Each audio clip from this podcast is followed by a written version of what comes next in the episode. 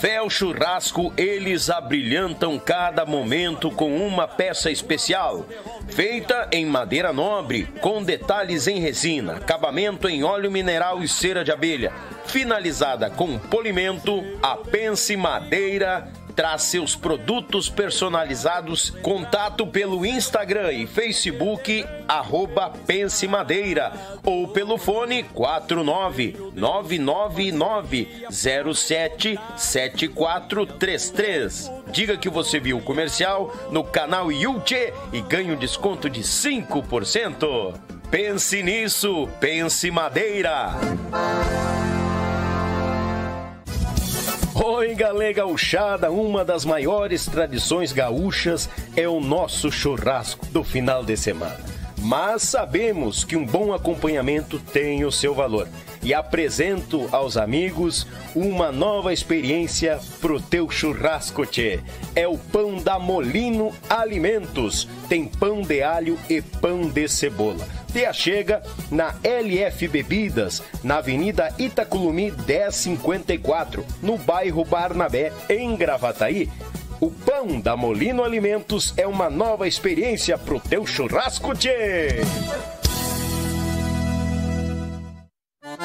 Tchê, tu quer concorrer a esse kit de churrasco personalizado da nossa parceira Pense Madeira? É muito simples. Nos acompanhe nos nossos podcasts toda terça e toda quinta a partir das 20 horas. Como é que tu participa? Faça a partir de 10 reais um super chat ou um pix para nós. Se tu fazer o pix, nos avise. Daniel, fiz o pix e o nome da pessoa da conta. Tchê, tu tá garantindo um número, porque no último podcast do mês a gente vai estar tá sorteando ao vivo esse kit de churrasco com a nossa parceira Pense Madeira, personalizado também do Yuchê Podcast. Quanto mais tu participar, mais chances tu tem de ganhar, meu galo velho. Então tu não pode perder pro teu churrasco ficar mais bagual em quantia. Avisando que o frete fica por conta do ganhador. Tchê, quanto mais tu participar, mais chances tu tens de ganhar. Vamos botar, gurizada!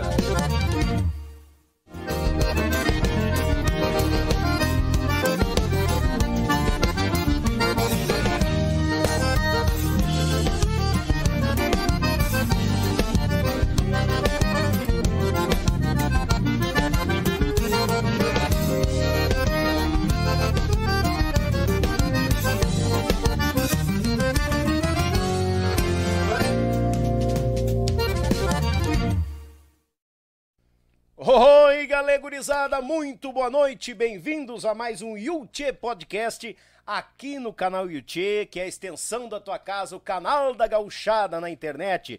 Desde já agradecer a cada um de vocês que está conosco, mandar um abraço ao patrão, à patroa, renamorados no sofá com aquele mate velho bagual, tupetudo, pra variar entrou uma mosca aqui que eu vou dar um tiro de 12 nela daqui a pouco, normal, né? Mandar um abraço também pra criançada naquele griteiro na volta, como normal, só muda endereço. O sogro velho capinguinha pra esquentar o peito. E a jararaca velha da sogra enrolada num canto do sofá, só pra dar o bote, velha. Deus o livre! Abraço a cada um de vocês e obrigado pela companhia. Desde já eu convido, taca ali o dedo no like, se inscreva no canal e te achega, porque aqui, como eu costumo dizer, é a extensão da tua casa e a gente conhece muito mais dos nossos baluartes da nossa música gaúcha. Mandar desde já um abraço aos nossos amigos que estão pelo Spotify, nossos amigos pelo Facebook, nos acompanhando. Te achega, porque aqui é coração de mãe, né, tia? E a gente tá sempre muito bem informado. Aquele mate velho tupetudo rolando e o papo segue adiante. Mandar um grande abraço a Molino Alimentos, aquele pão de alho e pão de cebola bagual pro teu churrasco. Já avisa o pessoal aí de Cachoeira do Sul que tá chegando pão da Molino. Também um abraço aos meus amigos da Web Rádio Pampa e Cordiona, lá de Lages pro Mundo, meu irmão Edson Brito, fazendo bonito em quantia, meu galo velho, numa programação velha osca fandangueira, de Lages pra todo mundão velho de Deus. Meus amigos do Meu Pago, Meu Pago Sul, grande canal que já atingiu a marca de 50 mil inscritos, tu já chega lá, que é de fundamento, esse canal que registra os fandangos por Paraná, Santa Catarina e Rio Grande do Sul. Fique à vontade, porque lá também é a extensão da tua casa. E por último e não menos importante, a Pense Madeira. Pense nisso, Pense Madeira. O pessoal lá de Chapecó despontando pro mundão velho de Deus meu amigo Fernando, mandar um grande abraço para ele que sempre nos acompanha. E é o seguinte, meu galo, tu quer ganhar este kit de churrasco, muito simples, Bagual. Faz um super chat de a partir de 10 reais que tu entra nessa lista de número aqui e tu vai no final do mês concorrer a esse kit de churrasco, uma tábua velha baguala, uma petisqueira e um abridor de garrafa tamanho família ali pro litrão, pros litrão. Deus o livre! Tudo personalizado do Yuchê e a Pense Madeira, baita apresentão para ti. O frete fica por conta do ganhador e eu vou te dizer, ó, madeira nobre, preparada a preceito com resina, cera de abelha, coisa baguala. O frete fica por conta do ganhador e vale a pena, porque aqui nós temos um prêmio mais ou menos de 600 reais. Tá bom, gurizada? Deixar Pecó pro mundo, pense nisso, pense madeira. E como anunciado, Bagual Velho, ele veio de Chapecó, ele e a patroa, vieram diretamente de Chapecó, aproveitaram, vieram fazer um tour pra cá. Com licença. Aqui. Vieram fazer um tour pra cá e ele se abanca aqui agora e vamos prosear bastante. E o Galo Velho tem história, tem musicalidade, Deus o livre. Tem as tietes aí na frente da casa aí que estão bem louca. Cadê o Jaurinho, Jaurinho aqui arrancando os cabelos? Deus o livre pro aplauso do nosso povo, ele, grande gaiteiro do nosso Rio Grande, que nós vamos desossar a vida dele hoje. Jauro Gellen, bem-vindo, meu galo velho. Daniel, é um prazer imenso estar aqui no, no YouTube Podcast. Eu tô com a cara meio vermelhota, porque hoje, hoje tinha uma piscina no hotel lá no ah. Mas, mas, tipo assim, depois do meio-dia, aquele horário bem bom, né? Do cara aí no, no, no sol. Agora que eu tô vendo que tá realçando com o, o vermelho da bandeira. O vermelho da bandeira. Tá bom dar um destaque. É, isso aí. Bem-vindo, meu cara. Muito obrigado, cara. Foi um prazer imenso estar aqui. Obrigado pelo convite. Um, um, um... Quero agradecer imensamente a Claudinha também, a Cláudia, a Compli Cláudia. Compli né? Cláudia por lembrar de mim, por, por enfim, por me, me, me possibilitar é, fazer essa ponte contigo para a gente ter esse espaço aqui legal de, de conversar sobre cultura, sobre música gaúcha, sobre, sobre é, um pouco da minha história na música, é, nossa música regional, né? uhum. né? E então é um prazer imenso estar aqui. Já vi que muitos artistas muito consagrados e, e a, aquela envergadura de estrela, né, Sim. tiveram aqui há pouco tempo. Né? Tiveram vários aqui que eu acompanhei, o Amaro, enfim, toda, toda essa galera que passou por aqui. Então, para mim é uma um, é, é imenso, uma imensa honra mesmo estar aqui conversando contigo um pouquinho. Tchê, eu vou te ser bem sincero, que nem tu falou, grandes estrelas estiveram aqui. Todos têm a sua estrela, tem o seu brilho. É. Tá? E tem muita cada um é história. é individual, é, é, uma, cada um é único, né? Isso. Um é único. E claro, quando se junta em grandes grupos com grandes nomes, aquela se torna uma constelação que brilha forte. Com certeza. Né? E eu agradeço pela vinda, fiquei muito feliz quando a Claudinha falou, ó, oh, o Jauro vem. Eu digo, sério, vem. Eu digo, bah, tamo grande. Mas eu tava bem louco pra vir. É? tava bem louco, era só, era só uma pessoa me incentivar. Daí a Ana já disse assim, ó, já vamos aproveitar, marcamos uma viagem. Esperta, Ana. E, claro, vamos fazer um é passeio. feriado, marca no feriado, vai dar bem certinho.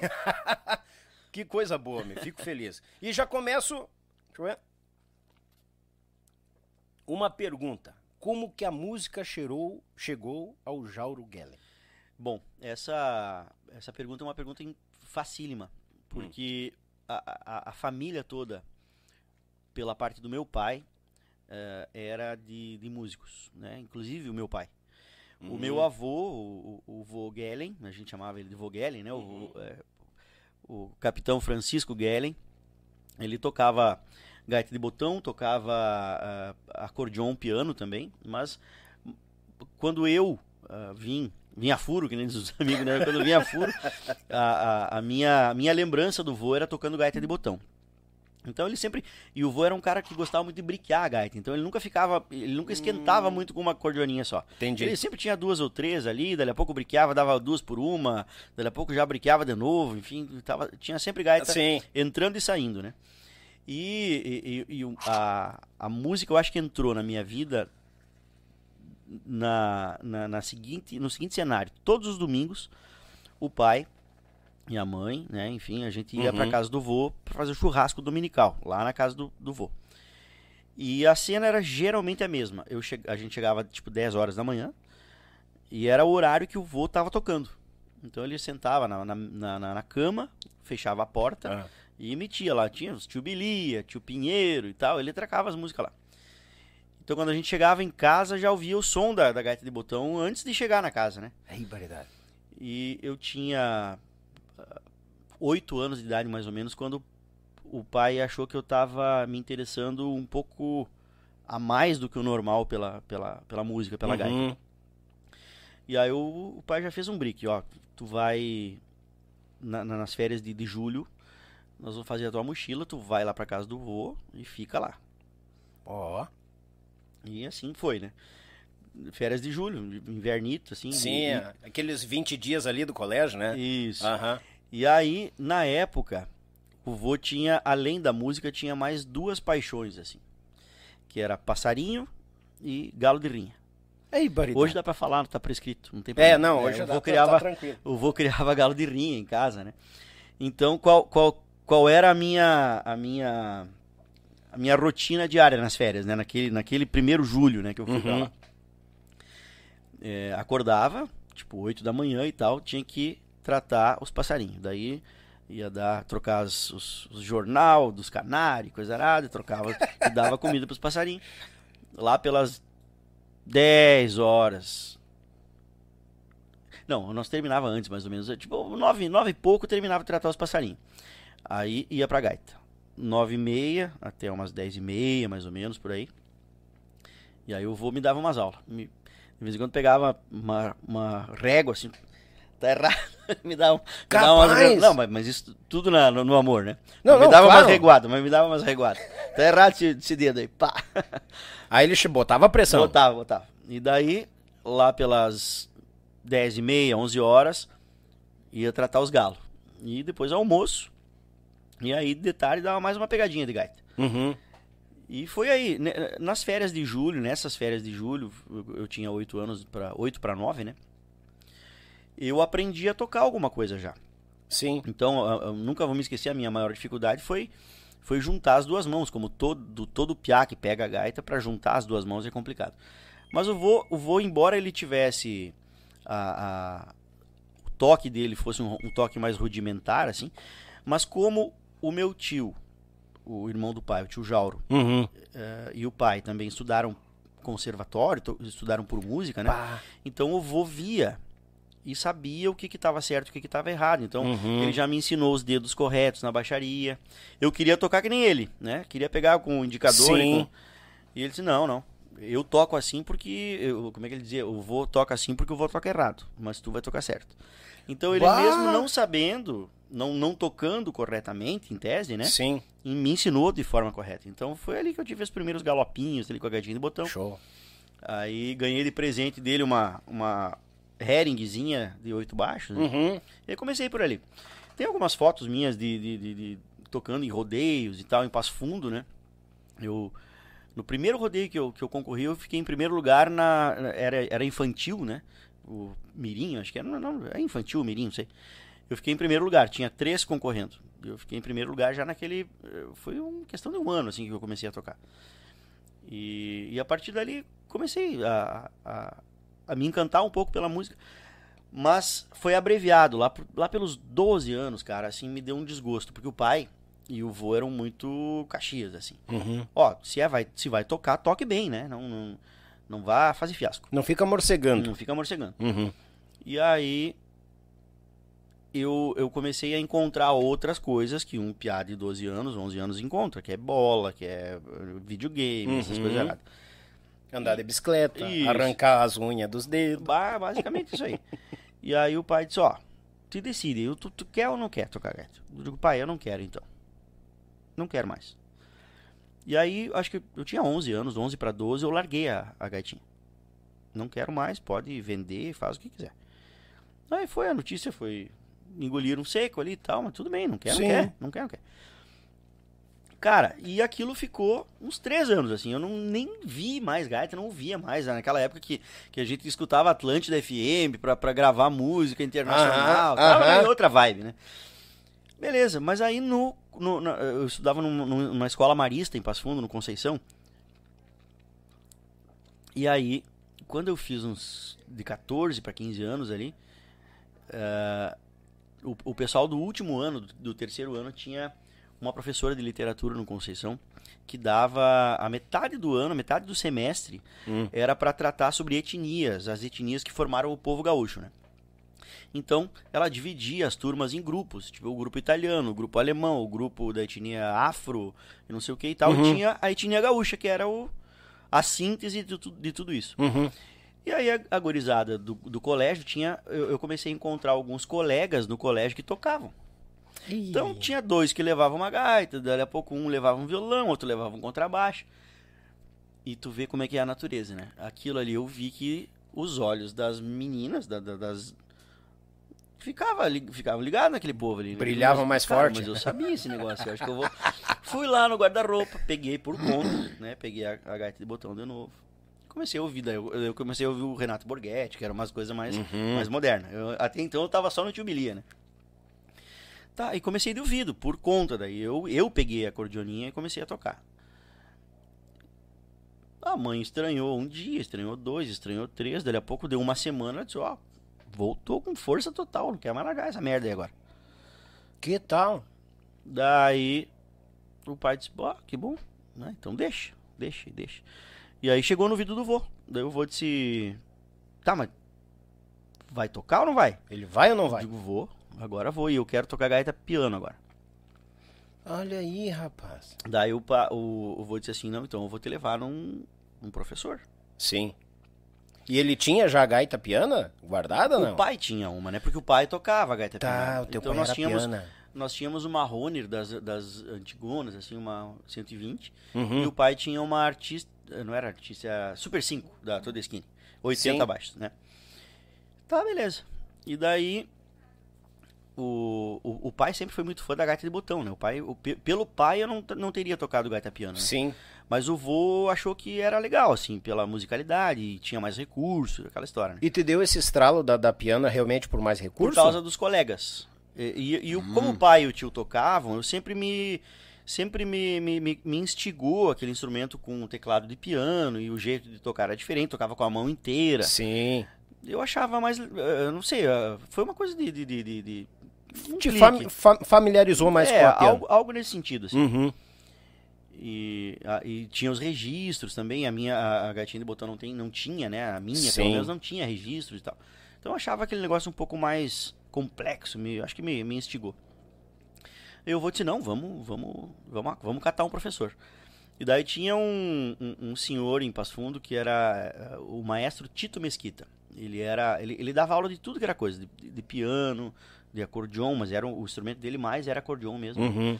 Ele ensinava um pouco de violão, e sempre pra piazada, assim, ensinava, só que ele só ensinava por partitura, só por música. E o vô disse, não, mas nós não queremos.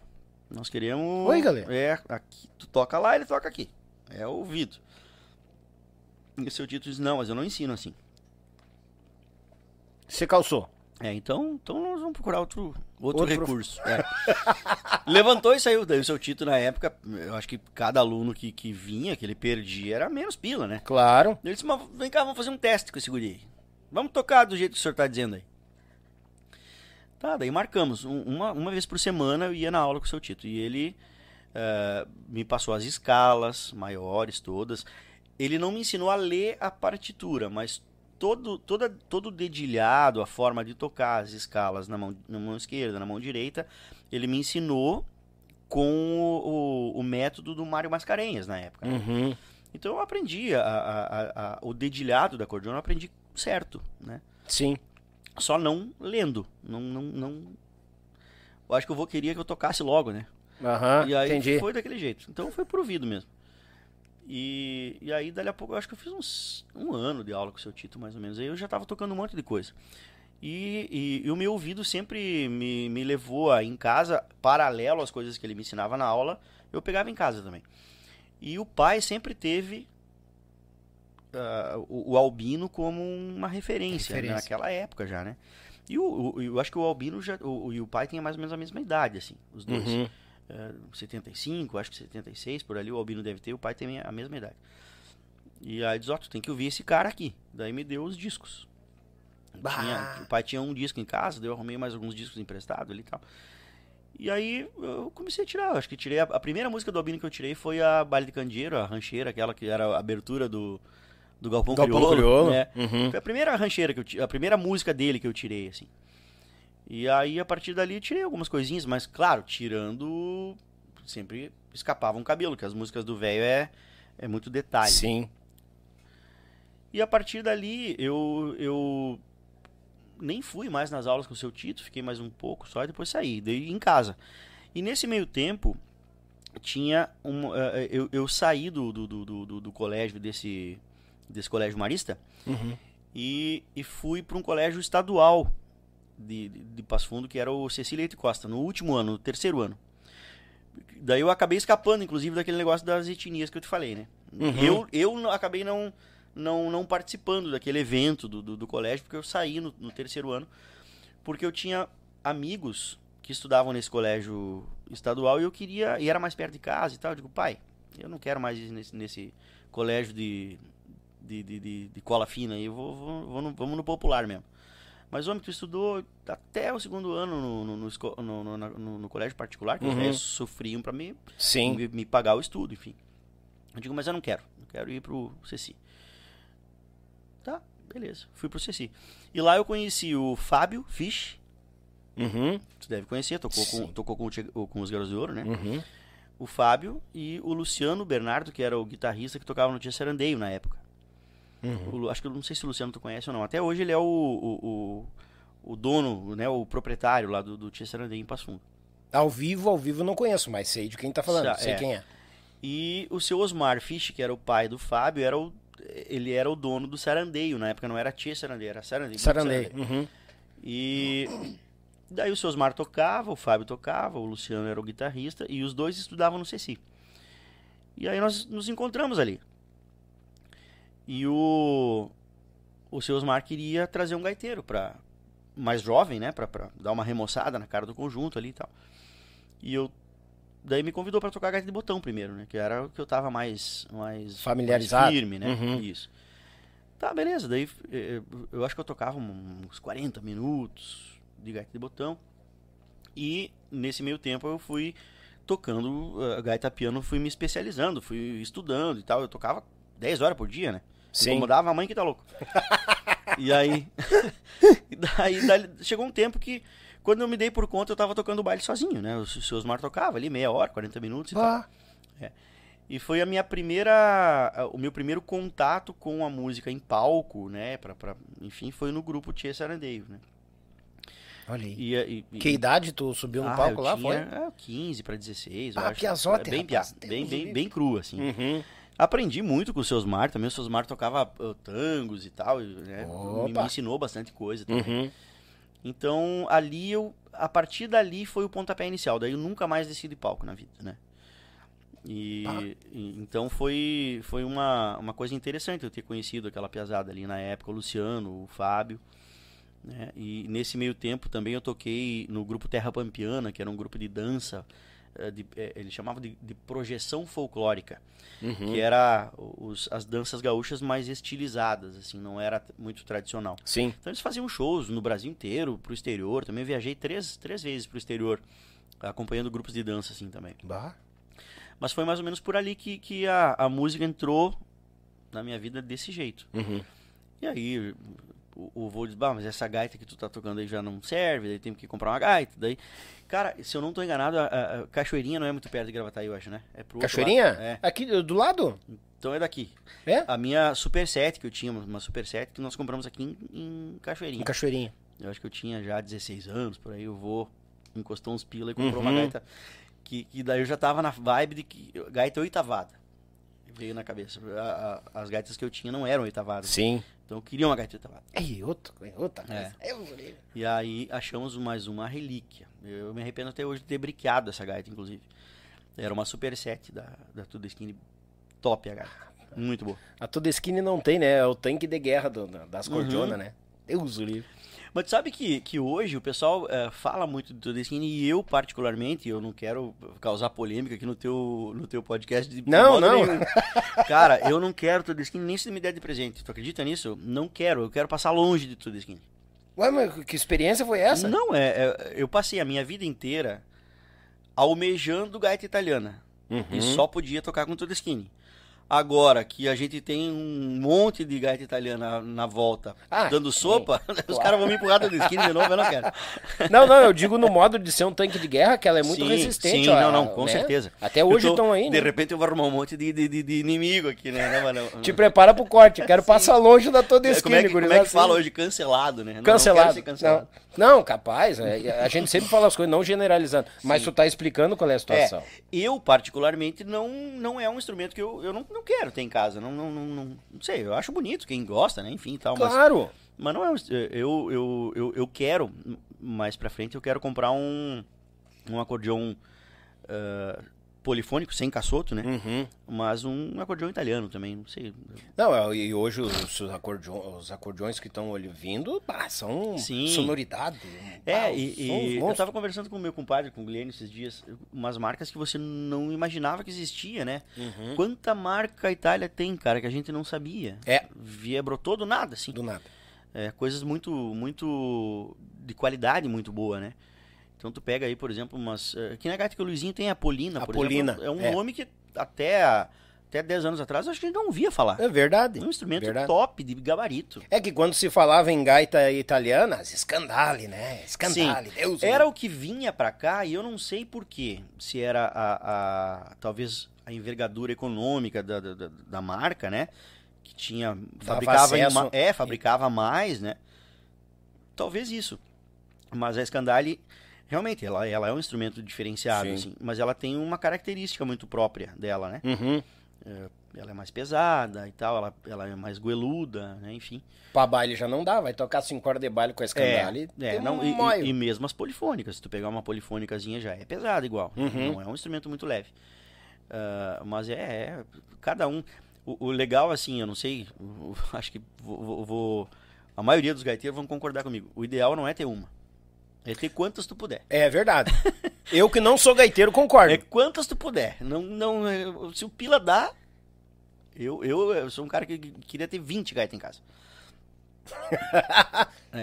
A cara da mulher. Ela, ela já fez assim, meu Deus. Fui obrigado a olhar pra Ana Não, aqui, não- Ana É que querer não é sempre poder. Ah, né? com Eu certeza. que- Eu gostaria, não é que não Ah, é que menos que mal, eu menos mal.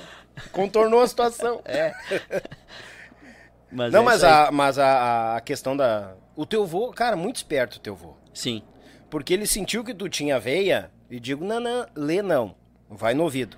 Porque te aflora muito mais, tu tem uma gaita com mais recurso. sim. Ele já começou a bu- buscar gaita com mais recurso, porque viu que tu tinha ouvido. Uhum. A partir do momento que tu tem ouvido, meu galo, ó, tu alça voos que tu não sim, imagina. Sim, Eu acredito, Daniel, que hoje, pensando hoje, eu acho que seria importante eu ter aproveitado naquela época, enquanto eu era mais novo, Claro. ter aprendido a ler. Porque isso não. eh, qual- foi a, a aposta dele, eu acho, né? Que talvez fosse me bitolar. Mas a pessoa que tem a música, a, a- a leitura, ela é só um plus. Ela não vai, ela não vai te deixar bitolado por conta, Uhum. Sim. né?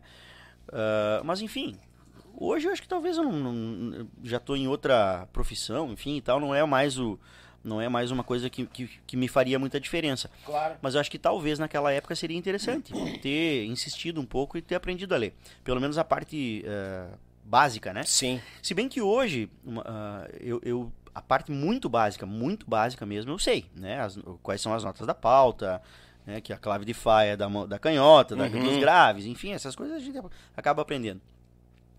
Mas a leitura mesmo, tu chegar e estudar uma partitura e, e- e tocar lendo, eu acho que é interessante. Um cara que, que prova isso, inclusive no meio gaudério, né? É o Daniel Hack, por exemplo. O, o Daniel, eh, eu me lembro que quando, eu- quando eu comecei a tocar com os Aldir e com o Magrão, teve. Não foi no disco anterior, eu acho, antes de eu entrar. O, o arranjo que o, o maestro Wilson Dobbins fez pro Lago Verde Azul, Uhum. ele escreveu o solo de acordeon e tal, e o Daniel foi tocar. Por quê? Porque ele sabia ler Sim. né? Ah, Não só por isso, claro, é um monstro do músico, né? Mas aquilo facilitou, abriu a porta. Para essa música tem que ser o Daniel, que era um dos únicos que botava o negócio na partitura na frente ali, ele E tocava. ele né? vinha em cima. Aliás, um abraço pro Daniel. Sou fãzaço dele, um grande, grande amigo, um grande músico. Aí eu, eu falei com ele hoje, aproveitei quando eu falei, já mandei o link dele. Meu caro colega, não perco por nada. Ele fica quieto lá. ó. Será que ele tá ouvindo, então? Um Deve, com ti, certeza, Daniel. manda Um abraço. abraço pra ele, um abraço E se ele. eles não olham na hora, eles olham depois. Olham depois, Eles depois. sempre, bah, obrigado por ter falado de mim lá nos recados, lá mandando comentário. Sim. Isso é show. Legal. Jauro, aí tu entrou no Sarandeio. Isso. Quanto tempo tu ficou lá no Sarandeio? Chegou a gravar aí no Não, estúdio? não, olha só que interessante. É, o estúdio sempre foi a coisa que a minha paixão maior, até hoje é. Uhum. Eu, eu, eu gosto de palco, mas o estúdio pra mim é onde eu me sinto maravilhado. Eu acho que eu dormiria dentro do estúdio, né? E, e- só que naquela época, isso era ano de 93, 92 por ali. Uhum. E naquela época, em- na nossa região de Passo Fundo, não tinha estúdio. Pra te ter uma ideia, Daniel, o primeiro estúdio que teve naquela região próximo de Passo Fundo foi em Marau, do, do Geraldino Durante, pessoal do grupo Balada, lá em Marau. Uhum. Ele montou um estúdio lá. Era um estúdio que já tinha o Pro Tools na época, enfim. Foi quando começou essa história do digital. O assim. digital, É. 92. Eu acho que até que ele tinha um rolo. Eu- Mas ele iniciou com rolo, depois ele. Uhum. Porque na época era, é, tudo inv- é, é, invurtava, né? Invurtava muito, muito custo. Sim, É, bah, tá a louco. sala tem que ser não sei o que, tem que fazer e tal, e, e microfones, e, e- e rolo, e caramba, quatro, né? E o digital veio quebrando meio esse tabu, né? Isso. Tu tinha que ter uma máquina boa e um microfone legal que tu fazia Mas chover. né? quando o Balada, quando o Geraldino montou o estúdio lá, ainda era tudo meio complicado, assim. Uhum. Por isso que Passo Fundo não tinha, né? Então, lá em Marau que foi gravado o primeiro disco do Tia Sarandeio, só que eu já tinha saído. Putz. Eu trabalhei, eu, eu, eu- passei na- no, vestibular, acho que naquela época, foi em 95, e eu estava estudando ah, na faculdade, na UPF, lá em- na, na faculdade de Direito. Estava trabalhando numa rádio, Ah, paralelamente seguiu os estudos. e o que que me fez, digamos assim, eu ser demitido do, do Sarandeio na época? eu fui demitido do Sarandeio. Te deram um pé? Me deram, pé. Mas isso tudo no, no, no- no amor, né? Claro, claro. Baita amor, levar um pé, baita amor. Porque o que que acontece, Daniel? Eu, eu, eu comecei a, a estudar um pouco, né? Enfim, e comecei a tocar um pouco melhor. Sim. E aí começou a pipocar uns convites pra fazer uns free de vez em quando. O Cadela foi um que me foi o culpado de eu ser demitido do Sarandeio. Hum, entendi. E aí o, o, o João Cadela, ah, nós vamos tocar e tal. Ele me chamava de Pitoquinho, meu Pitoquinho, vamos, vamos, temos show, temos show. E aí, a- aliás, o, o Bilu, não sei se você conhece o Bilu ou não, o Wilton Zimmerman. Sim, o Zimmerman. O, Aham. o Bilu era o, é, é o, eterno e mais consagrado gaiteiro do, do, do grupo Canil, do João Cadela, né? Uhum. Então eu nunca consegui substituir o Bilu à altura, porque ele é um artista, né, cara? Eu sou músico, ele é artista. Ele, ele, ele, ele rouba o palco, o Bilu.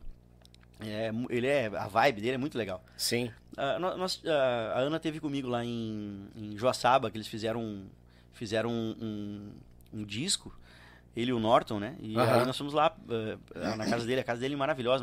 Ele tem um lugar incrível em cima da- do terraço da casa dele pra fazer show e coisa errada. Ele é dentista hoje barbaridade. Joaçaba. É. E, e o Biluzito fazendo faculdade de, de odonto, né? Também já tava meio largando da música e o Cadela começou a me, me chamar pra fazer uns free. Te instigar um pouco. E aí, teve um, um final de semana emblemático que tinha um show, eu acho que era em Canoinhas. Não era um show, era dois. Era uma turnezinha, dois ou três shows Uhum. naquela região. Era uma laje, depois ia pra Canoinhas, alguma coisa assim. E aí eu digo, cara, mas eu tenho sábado de noite, eu tenho um baile de prenda jovem no CTG lá, lá no Miranda com o Sarandeio, eu tenho que estar lá.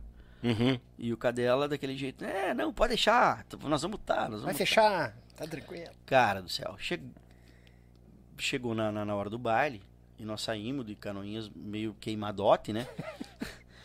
Bom, resumindo a história, nós chegamos em Passo Fundo meia-noite. Então, Argamassa. o baile não tava na metade ainda, mas já tinha começado, tinha umas duas horas de baile mais ou menos.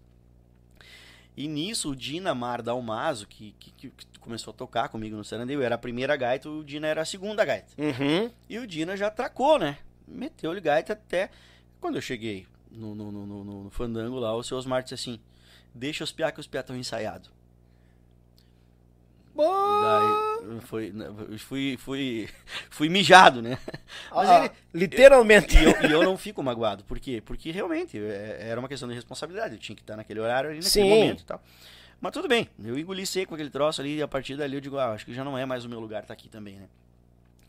E daí, naquele, naquele tempo, ah, mas tem uma história do Sarandeio muito importante que eu tenho que te contar antes dessa, dessa pegada. O microfone é teu, só não leva para casa, fica Cara, tranquilo. Eu quero, eu não sei se ele vai estar tá ouvindo aqui ou assistindo ou não, mas depois eu vou mandar o link para ele, porque ele, ele merece esse esse pedestal que eu vou, vou dar para ele. Meu compadre Paulinho Mignoni, do, hum, do Minuano. Minuano, Paulinho Mignoni. Sabe de onde que, que nós desentocamos esse bicho velho? Ah.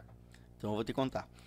Tinha um, um, um cantor o cantor de frente, né, do, do, do, do, do Sarandeio era o meu querido amigo Jocely.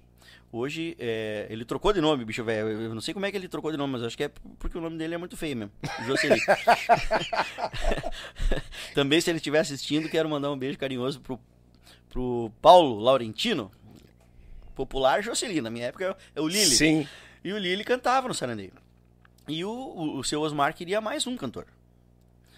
E naquele meio tempo eu tocava para as invernadas, como eu te falei, né? E tinha um guri, parecia uma taquara, seco, que era um. se batesse um vento e abrisse o braço, saia voando. Saia né? voando. É. E ele dançava no grupo da invernada, mas quando, uh, quando dava o intervalo para os peão tomar uma água e tal, ele pegava o violão e cantava umas comigo. Uhum. Eu digo, bah, mas o Seguri toca bem, canta bem e tal, o Paulinho, né? Ficamos amigo. E... Olha aí quem era. Sim. E, e daí o seu Osmar disse, bah, mas eu preciso de um outro cantor. Temos que ter um outro cantor aqui no palco, fazer uns vocal. E, e aí disse, cara, mas eu sei uma pessoa. Daí dei o nome do Paulinho. O Paulinho trabalhava no mercado, lá em, no mercado em, em Passo Fundo. Ele era. Trabalhava no mercado, não sei se era em, na, no caixa, não lembro daquele uhum. trabalhava. Mas será que ele vem? Eu digo, mas homem, capaz que não vai vir. claro que vem. E não precisa nem largar o mercado, né? Pode Sim. trabalhar nos dois lugares. E ele, de certo, pela mesma, fa ah, mesma faixa, faixa etária de idade uhum. que tu? Ah. O Paulinho, acho que até ele. Eu acho que ele é, é a mesma idade minha. Ele deve ter. É. Ele aparenta mais velho. Aparenta uhum. bem mais velho. Ele pegou mais estrada de chão e tal. Sim. Mais judiado. Né? Daí, chegamos em comitiva lá. Chegamos eu, o Fábio, o seu Osmar e o Luciano. Chegamos em quatro lá. Ei, marinado. Vão me bater, pelo v jeito. Vão né? de bando. Sim. e aí, mas fomos no mercado convidar ele. Ele tava lá, ah, que legal e tal, mas então vamos marcar. E aí marcamos um ensaio. E aí marcamos um ensaio, daí o Paulinho foi. A partir dali, nunca mais a música largou dele. E, esse sim, a, nós. Era só questão de alguém ir lá tirar ele do lugar onde ele estava para ele. Trazer pra música. Trazer pra música. Porque ali é maestro, né? É. Tu conhece ele, né? Conheço, conheço a figura. Maestro, ah, tá quero mandar um beijo carinhoso. O Paulinho me ensinou muita coisa, me, me inclusive no gosto musical, assim, né, de ouvir outras coisas e tal. Eu tive, eu tive, na verdade, fui abençoado durante a minha vida musical por ter pessoas que sempre me puxavam para alguma coisa um pouco mais uh, mais complicada, assim, né? uhum. né? O primeiro deles, um dos primeiros, foi o Paulinho. E, e, ah, também outra pessoa que eu quero registrar aqui, nesse meio tempo, quando eu comecei a tocar melhor, o outro culpado, porque quando eu saí da, da, da aula do seu Tito, eu comecei a tocar um pouco sozinho, mas uma pessoa que eu fui ter aula também foi o Alexandre Jodelis. Ele, tocava, ele era gaiteiro do grupo Os Tropeiros em Passo Fundo. Hum. E o Jodelis era acadêmico de medicina da UPF tocava violão pra caramba, tocava bossa nova, samba. É, era um, um, músico fantástico, assim. E tocava acordeon. Então o que, que ele fazia? Ele pegava as harmonias que ele tirava no violão para tocar samba, bossa nova e tal, e passava pra gaita. Então ali eu comecei a ver uma coisa diferente. Tipo, ah, eu quero que esse cara me ensine algumas coisas. Tocava muito também. E, e aí eu tive aula com o Alexandre também. Ali foi a minha primeira. O, o primeiro degrau que eu subi, assim, de, de, de, de patamar musical, assim. Uhum. Foi com o Alexandre, depois com o, o, o, Paulinho integrando o Serandeio. Que o Paulinho também ouvia muito é, Gilberto Gil, Roupa Nova, Djavan e tal. E emitia uns vocalzinhos já bonitos, assim, sabe? Uhum. Negócio, e daí eu aprendi um pouco a fazer vocal ali naquela época também. Queria cantar de tudo que era jeito, mas tinha muito cantor no Serandeio e nunca me deixava. não tinha oportunidade. Não. Ali, ali ó, foi a primeira tesoura. Não, tu não vai. Só gaita. Aí Fica quando eu quieto. cheguei nesse, nesse dia do, do- de, de tocar com cadela, né? Aham. o- a formação do, do Sarandeio na época já era o Paulinho, o Fábio, o Luciano. O Batera não lembro quem que era, acho que era o Getúlio, no final de Getúlio. O, e o Pedrinho Almeida, que hoje é prefeito em Passo Fundo, já estava cantando. Então eles já tinham. O, o Jocely acho que tinha Olha aí, saído. rapaz. Então já tinha dois cantores. E, enfim, a banda estava formada. E o Dinamar Dalmaso, que é um grande amigo meu, meu irmão, gaiteiro também, já Uhum. estava aguentando a gaita sozinho, né?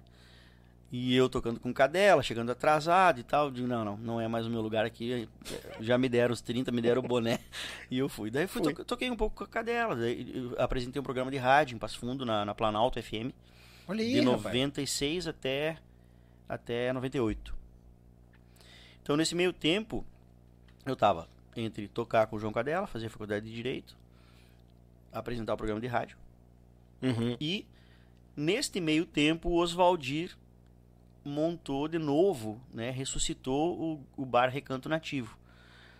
Porque o Recanto Nativo antigo, onde eles se conheceram, onde nasceu a dupla Oswaldir e Carlos Magrão, eu não, eu não cheguei a conhecer. Sim. Era um bar muito antigo, era bem piá, né? Bem guri. Meu pai ia algumas vezes lá no, no Recanto Nativo. O antigo, né? Bah. Não, essa história, essa parte eu não sabia. É. eu- o, o, Oswaldir era, era dono do bar, né? Uhum. O, o- agora fazendo uma parte aqui, então, Sim. como é que nasceu a dupla, né? O, o, o músico que tocava, que era o músico da casa contratado, era o Pedro Neves. Então ele tocava violão, o Oswaldir tocava contrabaixo e fazia segunda pro Pedro. Sim. E aí o Magrão chegou de Passo Fundo pra, em Passo Fundo para estudar. Uhum. Isso ele- eles me contaram, né? O Magrão me contou. E aí um dia chegou lá no, no, no bar e tal. Ó, eu toco gaita, eu vou dar uma canja. Foi lá e tocou. E o Oswaldir o- se apaixonou. Cantava bem já na época, tocava, Sim. né? E, tal. E aí formaram um trio. O Pedro, o Magrão e o Oswaldir. E ficaram um tempo lá e tal. Daí eu acho que o Pedro foi foi foi gravar, enfim, não sei se na- foi na época que ele foi pros Mirins também. E aí ficou só o Oswaldir e o Magrão. Eles faziam a, a, a banda da casa e convidavam o César Passarinho, o João Chagas Leite. Os artistas que é, estavam na reta ali. Naquela época, no, no circuito de festival, né? Era muito, muito Bah, legal. Aquilo era um fervo. Cara, o Oswaldir me conta que durante uns 3 ou 4 anos o Recanto Nativo não fechou nenhum dia. Eles abriam de segunda a segunda. não Nossa fechava senhora. nenhum dia. E, e naquele meio tempo, imagina eles tocando todos os dias ensaiadíssimos, né? Sim. E aí que o. Acho que foi o Nico, que foi meio padrinho deles ali. Diz, ó, vocês têm que gravar alguma coisa, cara. Daí que nasceu o, a dupla Oswaldir e Carlos Magrão pro mundo, né? Sim. Mas fech- abrindo, fechando parênteses e voltando pra minha história. né? Hum. Eu tava nessa de, de rádio, o, o João Cadela, de vez em quando, as invernadas, o Terra Pampiana e tal, e a faculdade. E o Oswaldir abriu o recanto, e eu saía da faculdade, de vez em quando, não sempre, né, mas de vez em quando, e dava uma passada no recanto nativo, quando tinha show, principalmente. O Borges tocou ali, acho que umas duas ou três vezes no, no, no recanto novo já, né? Ia lá dar uma, uma olhada, uma Isso. bisbilhotada, uma lua. Isso aí. E, e o, o, o músico da casa, porque o Oswaldir quase nunca tava, porque eles já estavam tocando muito, né, naquela época. Sim. É, bem naquela época do disco de ouro ali, 95 acho que foi que eles ganharam o disco de ouro com a Querência Amada. Uhum. E aí o músico da casa era o Clóvis Mendes, que tocava no recanto, né, no, no- diariamente assim. E o Clóvis é muito meu amigo. Então eu saía da, da faculdade, já, de, vez em quando eu tava com a gaita no carro, né? Já descia e ia fazer uma canja com ele lá no- Uhum. no, recanto. E a do, conheci a dona Jo antes, pessoalmente eu conheci a dona Jo antes do Oswaldir, a esposa do, do Oswaldir. Uhum. Beleza, daí, a dona Jubá, não sei o que, nos, nos conhecemos ali. O Bruno, o filho do Oswaldir, era desse tamanho assim, quando eu conheci ele. Pá, piazinho. É. E aí o Oswaldir, pá, legal, não sei o que. Além do recanto, montou uma escola de música. O Oswaldir sempre foi um cara muito comercial, né? Uhum. Muito ligado no, no- Montou uma escola de música. Deu o Touro dava aula de batera, o Lazaroto dava aula de, de guitarra e violão, né? O Oswaldir também dava. Xaria. Eu não sei se o Oswaldir dava aula de violão, não. Acho que era- ele era só o dono. era só o dono da bola. E aí precisava de um- professor de gaita. Ele me ligou pra ver se eu não queria dar aula de gaita lá. E era mais uma coisa que me complementava a renda, porque eu pagava a faculdade, né? tocando e tal, e Sim. com a rádio. E aí o Oswaldir me convidou. Ah, vou, claro que vou. Eu já tava escorado de gaita, tinha uma gaita legal, a Super 7, essa, né? Uhum. E, e o Oswaldir, tá, como é que funciona? Eu, me lembro, eu não me lembro quanto é que era. Era, uma porcentagem maior para mim e uma porcentagem que ficava pra escola. E aí tinha um lugar, ali era um lugar bem legal, bem no, bem no centro. E eu comecei a ter um monte de aluno ali. E, e foi uma época, Daniel, que o dólar e o Canela saíram da banda. E nesse meio tempo eu já tava também meio influído com o negócio de jingle. De vez em quando eu gravava jingle, eu tinha um Uhum. tecladinho em casa. E aí o Oswaldir, bah, Jauro, tu, tu não toca teclado, cara? Eu digo, não. Quer dizer, toco, toco em casa, brinco, né? Toco em casa, brinco. É Hum. essa parte que eu gosto. É. Não, eu toco só pra mim em casa. É, eu brinco em casa. e aí disse, não, mas, cara, será que tu não encara tocar com nós? Eu digo, com nós quem?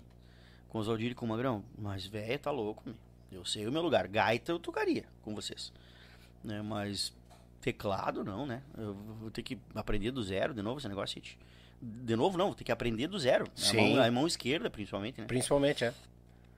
Não, pra te ter uma ideia, na época eu não sabia, não sabia nem pra que, que servia um pedal de sustain, por exemplo. Eu Uhum. não tinha em casa, eu tocava no, a, a rumo, né? Sim. Eu brincava mesmo. E daí o Oswald disse, não, não, vamos ensaiar, cara, vamos ensaiar, vamos ensaiar. Daí eu digo, mas velho, traz o teclado aí amanhã na escola. Aí ele ficou cutucando, Uhum. cutucando até que tu cedeu. Traz aí, vamos ver se aí vai trouxe o teclado e tal. Daí o touro tava na volta sempre ali. Eu não sei se tu já ouviu falar que o touro era um baita, um- era um monstro musical, não só na bateria. Ele tocava violão, cara, pra caramba. dar. Capaz. Piano, tu dava um piano pra ele, ele fazia aquelas aranhas lá, meio chicory, assim. Aham. Ele não, ele não sabia as escalas, assim e tal, mas ele harmonizava muito. Ah, eu achei que era só aqui, ó. Não, não, não. Era um monstro musical, assim, muito musical. E aí o Toro, o Lazaroto, o Oswaldir foi uma quase uma, uma- um- vieram de exército assim, Uhum. Pra me ensinar algumas coisas, pra pra, de repente me encaixar na banda, né? Eles queriam que tu entrasse Queria, na banda. é, é, Até porque é, eu me dava muito bem com eles, né? E o, foi bem naquela época que o dólar saiu e que o Canela saiu. E aí eu dei uma ensaiada com o Oswaldir, tirei alguma coisa do repertório ali tal. Bastante coisa muito diferente pra mim também ali. Então já começou a minha. A minha. O meu, meu terceiro, meu segundo degrau que eu tive que subir ali, né? E eu, mas muito medroso sempre, porque eu, eu, eu não tinha medo de estragar a banda. Imagina uma banda profissional ali, todo mundo tocando muito, muito, todo mundo craque naquilo que Sim. fazia, né? E eu, como eu falei, se eu fosse tocar acordeon, eu me sentiria em casa, porque eu sei, eu sei o que eu tô fazendo, né? Sem falar no peso da dupla, né? É, daí, louco. tipo, pô, tocar piano, né, cara? Tocar teclado ali, aquelas músicas meio toda cheia de arranjo. Eles sempre foram muito. o- o- os arranjos deles muito, muito bem elaborados e tal. Digo, mas, velho, será que encara? Será que encara? E o Oswaldinho me, me botando corda. Vai, vai, vai. É, essa força é legal.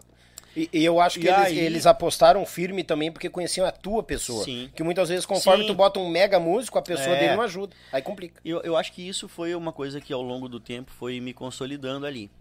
Mas, mas isso não foi do, do- do- do- do- da noite pro dia, assim, Daniel, porque é, eu, quando eu entrei na banda, eu toquei uns dois ou três shows, um- deu um mês mais ou menos, assim, e o Oswaldir chegou a me chamar, dizer, Jauro, acho que não vai dar, cara. Capaz. Sim, não vai dar. A gente tentou e tal, enfim, foi legal, porque eu tocava sempre com muito medo, sabe? E, e a pressão de, de ter esses músicos do lado, eu sempre. Cara, eu tocava com muito medo, assim, de errar, de, de- coisas que não era, da- não era minha praia aquilo ali, né? E aí. Já estavam até achando outro tecladista pra me substituir. Bah. É. E aí eu digo, putz, é, não vai rolar. Mas sabe aquele negócio de, de alemão, né? Aquilo me puxou. Puta que pariu, cara. Mas eu entrar no negócio e daí agora sair, assim, fica até feio, né? Mas já, já tinha meio, meio me desenganado, assim. Sim. E aquele teclado que eu tinha, eu acabei trocando pra ficar na banda. Eu troquei, eu troquei por um DX7, daqueles teclados bem antigão da, da Yamaha, que tinha um, ele era, era um teclado por frequência modulada, é FM, eles falam, né? Uhum. Então eu tinha, eu tinha um teclado daqueles do sorvete seco lá que os guri falavam, que era pra, pra fazer uns jingle em casa, daí troquei por esse DX7. Sim. E o D7 ele tinha um, ele, ele tinha dois ou três timbres que eram muito bonitos, aqueles teclados mais eh, aqueles pianos elétricos, né? Uhum. Mas faltava o resto, faltava um piano acústico, faltava um metal, alguma coisa assim, né, que não tinha. E aí, beleza, quando quando deu a história de ah, já não vai dar, não vai dar, não vai dar. Eu tinha uns pila no bolso e troquei aquele D7 e comprei um Trinity da Korg, que era um na época era um O top de linha. top. E Na Uhum. época o dólar tava um por um ainda. Cara, eu, eu acho que o, na época, hoje, como se fosse tirar assim 10 contos do bolso pra dar pra um teclado. Barbaridade. É. E aí eu já tinha sido avisado, já tinha que eu não ia mais tocar, que eu ia tocar mais 30 dias e não ia mais tocar. E aí eu troquei de teclado. Sim. Comprei esse Trinity. Porque, bom, já que eu aprendi pelo menos um pouco e, e já tô mais ou menos engatinhando aqui, eu vou.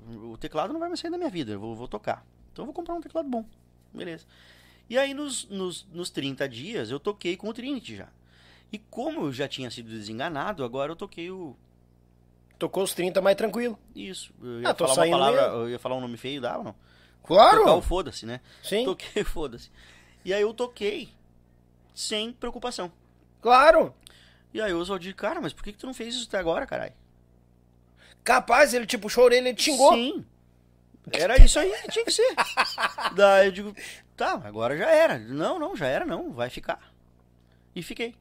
Aí passou aquela pressão que tu, Tu tinha, vê, aquele cara, peso como é nas que costas. pode? Aquele negócio do... do, do, do- a, press, a minha pressão de não errar Sim. estava me, me impedindo de, de Te talvez... limitando. É, me limitando.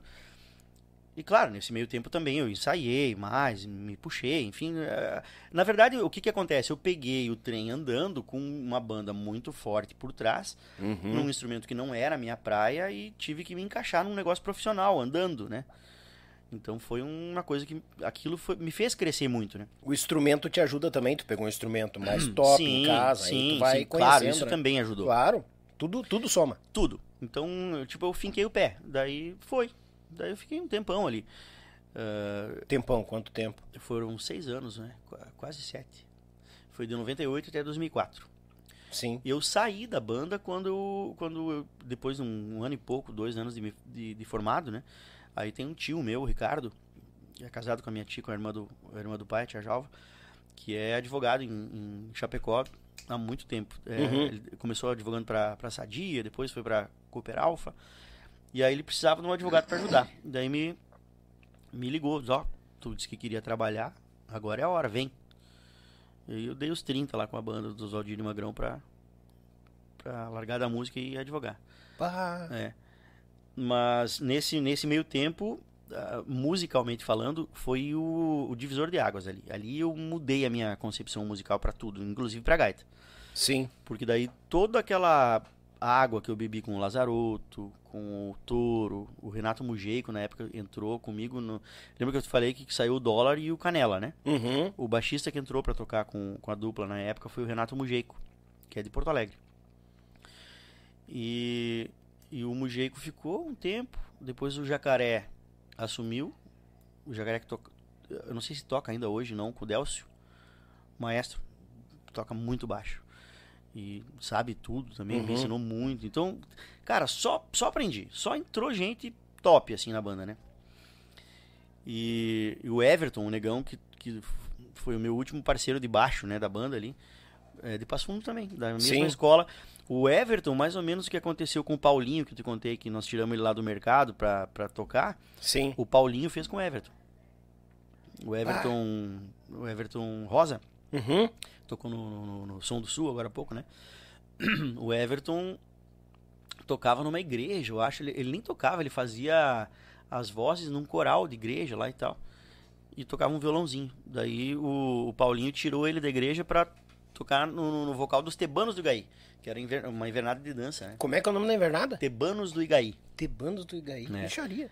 E aí o Paulinho trouxe o, o negão pra tocar, pra fazer os vocal, é, as vozes femininas o, ne- o negão fazia. Só as agudinhas. Só lá. as agudinhas. É. Micharia. E aí aprendi a tocar violão, pá, não sei o que, daí a pouco levaram ele pro sarandeio. Eu já não tava mais, né? Sim. E aí o, o, o, o Fábio já tinha ido pro, pros Garotos de Ouro, o Paulinho assumiu o baixo e levou o negão pra fazer os- alguns vocais no sarandeio. Daí, dali a pouco, o Paulinho dava o baixo pro negão. Hum. Deu, acho que deu uma questão de seis meses. Só pode deixar com baixo que eu, assumo. Eu assumo deixa, comigo, deixa comigo. Sai tá fora que é, é comigo. Deixa comigo. Daí o Paulinho adorou, porque ele queria cantar mesmo. Sim, né? claro. Mas, cara, foi muito legal. Tu, tu vê como toda essa, essa galera da, da música tem uma história muito parecida, né? A gente começa mais ou menos do mesmo jeito, né? A música meio que encontra o cara, né? Não, e, e, e o que que eu gosto, o que que eu bato na tecla e digo que todo mundo tem história para contar. Tu comentou o primeiro que traz um, um, um outro grupo, que na uhum. época também foi o auge, que é o João Cadela e Grupo Canil. Sim. Ninguém sim. tinha comentado ainda do João. Entendeu? Aí muita gente, quando falou João Cadela, eu digo Grupo Canil. Ele falou Grupo Canil, eu digo ele mesmo. É entendeu? Aí. E muita gente tá ligando lá, bah, aquela música que eu escutava, Ciência Assada, era deles. Entendeu? E começa a juntar. Aí vem a história, daqui a pouco tem mais outro que fala deles também.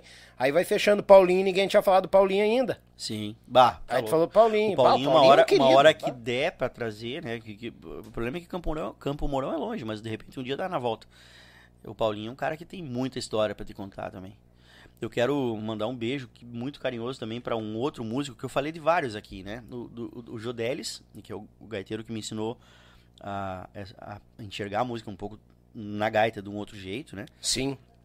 E o, o que é parceiro dele da, da mesma época é o Luiz Renato Escobar, que era baixista do grupo Fandango de Marau. O Escobar, quando eu comecei a fazer aula com o Alexandre, o Escobar já tocava no, no Fandango. Ah. Que o, hoje no, no Quinteto Nativo ele é o nosso baixista ainda hoje. Né? Sim. E o Escobar é um músico fantástico. Meu Deus, também é outro. Sabe aqueles nego velho? Hum. nego velho, nego velho, assim. Sabe tudo, violão, qualquer coisa ele sabe vocal, faz vocal de tudo que é tipo. Sabe a música tava ali naquela uhum. parte ali? Não, puxei que eu vou junto. É, não, o homem velho é, esses, o homem velho é fantástico. Esses aí são bons. Os uhum. nego velhos são uhum. buchos, os nego velhos são buchos. Gurizada, vocês vão sentir a falta da nossa, né, do nosso, mas os eles combinaram de vão fazer um negócio entre eles lá, daí também não convido os amigos. Então eu acabei não servindo nada porque eles vão comer fora depois. Ah. Ai, coisa arada. é, banda fresco, fazer o quê, né? Tchê, Jauro, te hum. peço a licencinha, vamos fazer um merchan, gurizada, já estamos voltando.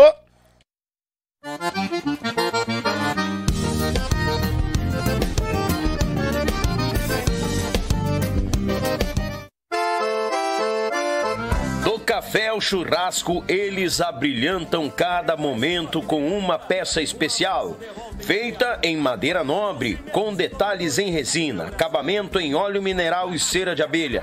Finalizada com polimento, a Pense Madeira traz seus produtos personalizados. Contato pelo Instagram e Facebook, arroba Pense Madeira, ou pelo fone 49999077433. Diga que você viu o comercial no canal Yuche e ganhe um desconto de 5%. Pense nisso, pense Madeira. Oi, galera gauchada, uma das maiores tradições gaúchas é o nosso churrasco do final de semana. Mas sabemos que um bom acompanhamento tem o seu valor e apresento aos amigos uma nova experiência pro teu churrasco, tchê. É o pão da Molino Alimentos. Tem pão de alho e pão de cebola. Te achega na LF Bebidas, na Avenida Itaculumi 1054, no bairro Barnabé, em Gravataí. O pão da Molino Alimentos é uma nova experiência pro teu churrasco, tchê!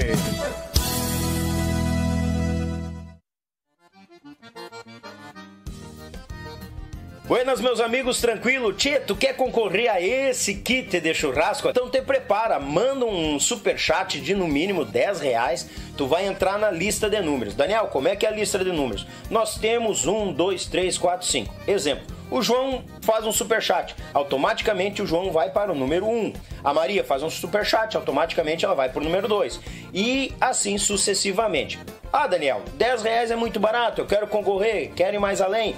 Vamos dar um exemplo. O João faz um superchat de 20 pila. O João fica com o número 1 e o número 2. A Maria faz de superchat de 30 reais. Ela fica com o número 3, o número 4 e o número 5. E assim sucede. Daniel, mas eu vou pegar número muito junto, eu te acompanho. Bah, então faz o seguinte: num podcast tu faz de 10 pila, pega lá os números os primeiros números. Mais para frente, tu faz outro super chat e pega outro, outro número mais no meio. Para não ficar muito reunido, o frete fica por conta do ganhador. Te prepara, faz aquele superchat e vamos botar, gurizada!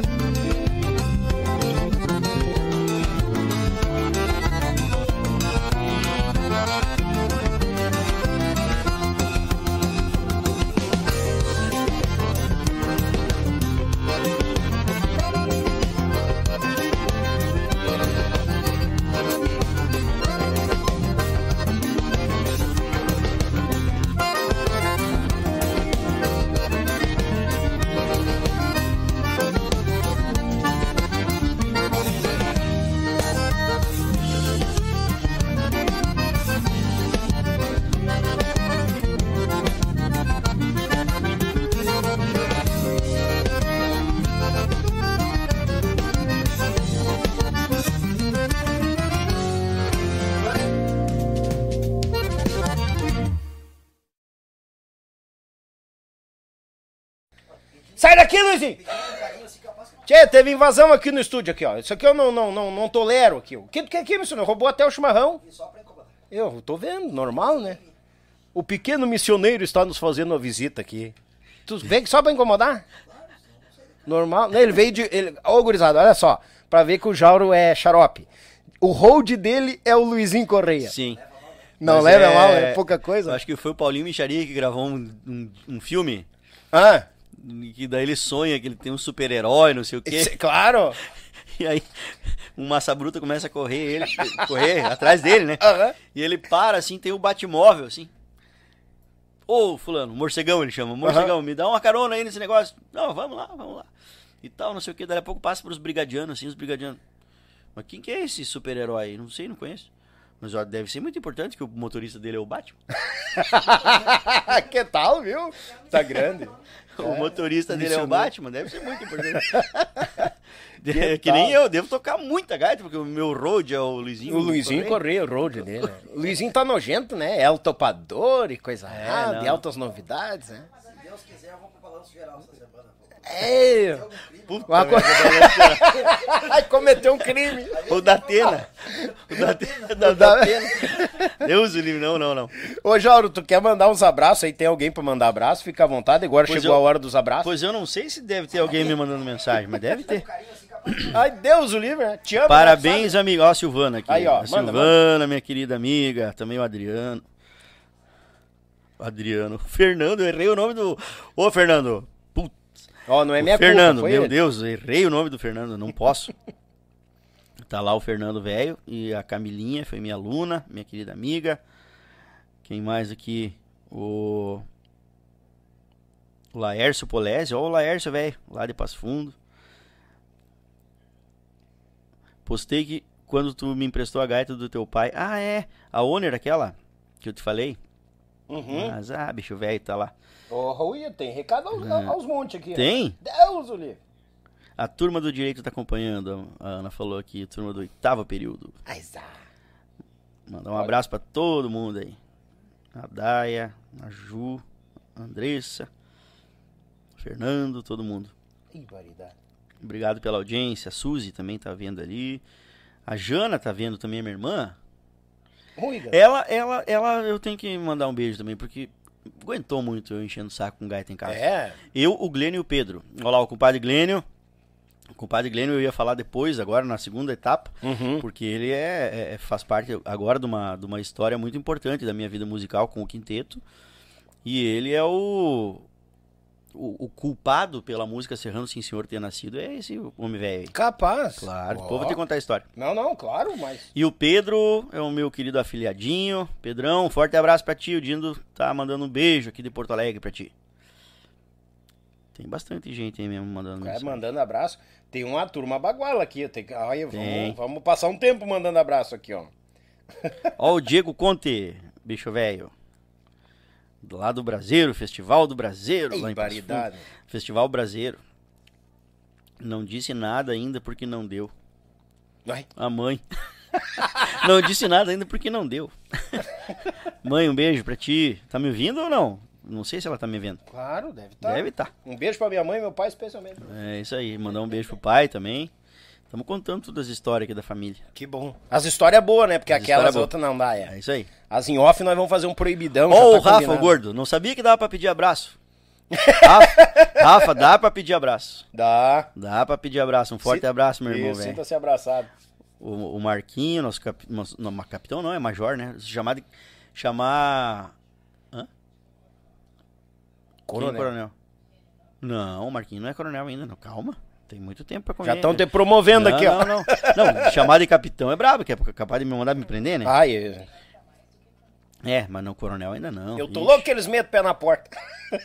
Marquinho, coronel, a Ana já tá te promovendo a coronel aqui. Eu? De repente, né? Vai. Logo, em breve. Por que não?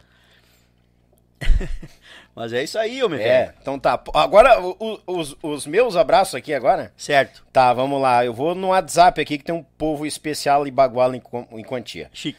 Ó, botou aqui, ó. Estão ao vivo se estiverem áudio. Esse é bagual.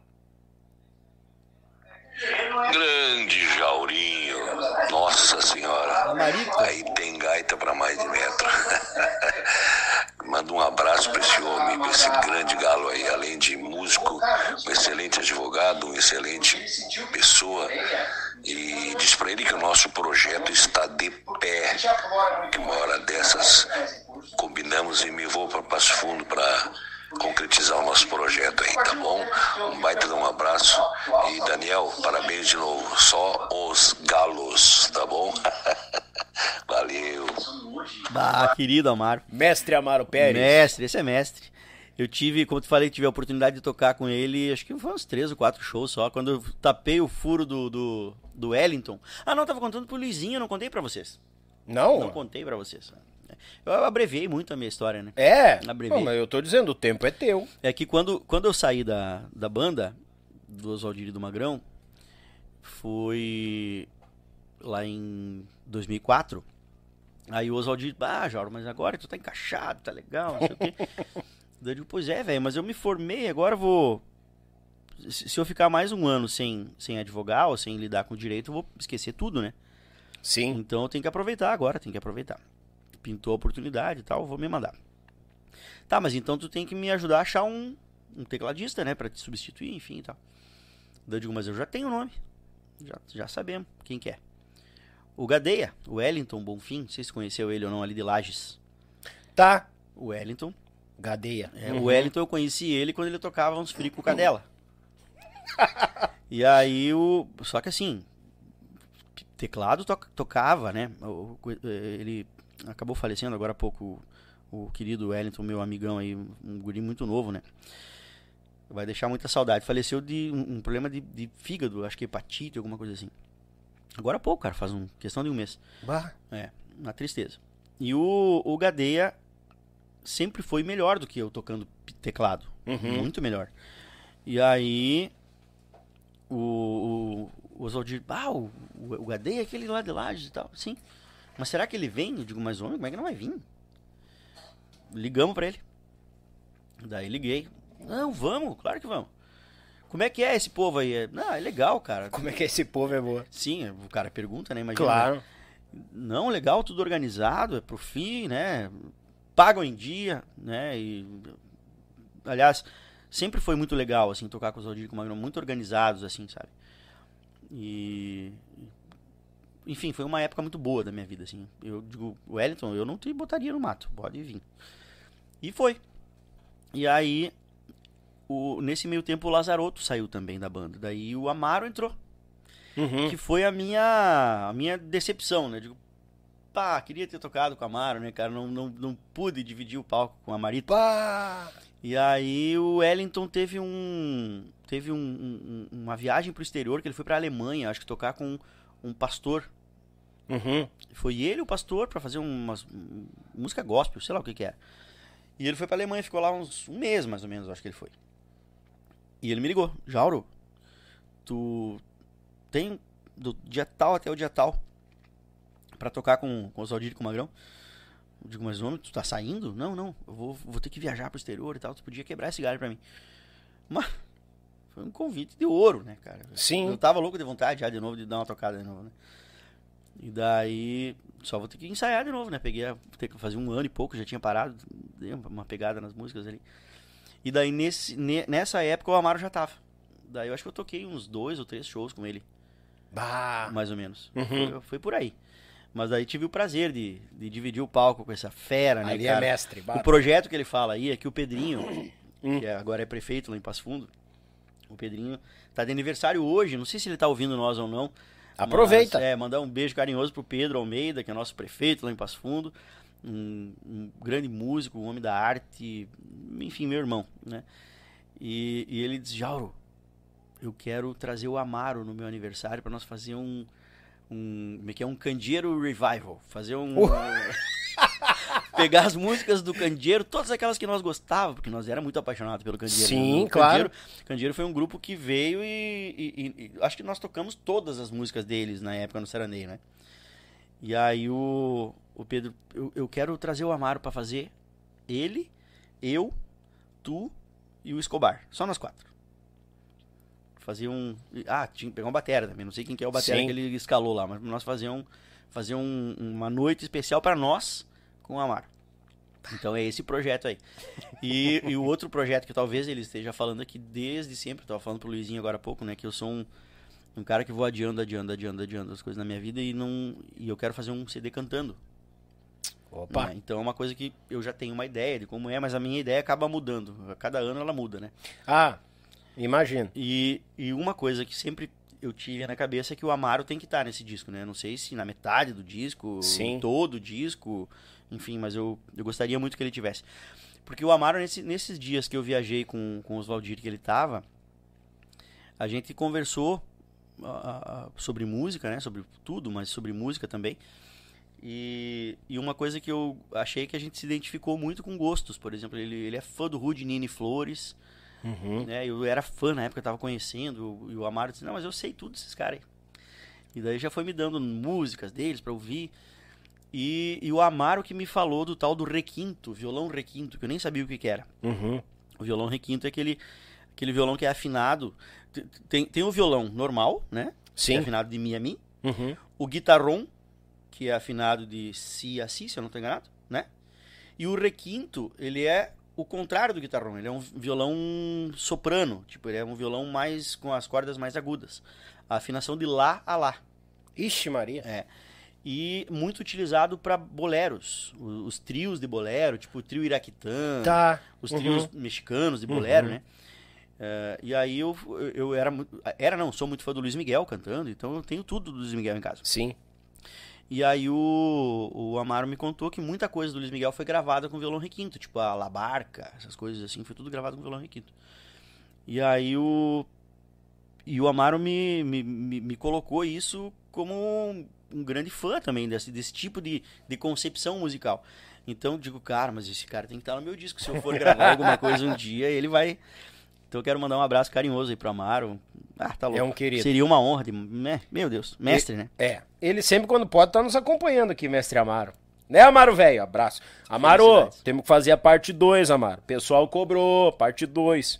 Te prepara, meu galo. que tal? Tchê, tem mais abraço aqui, ó. Hum. Todos de peso, com certeza. Aqui, ó. Cadê? Aqui, ó. Opa, buenas.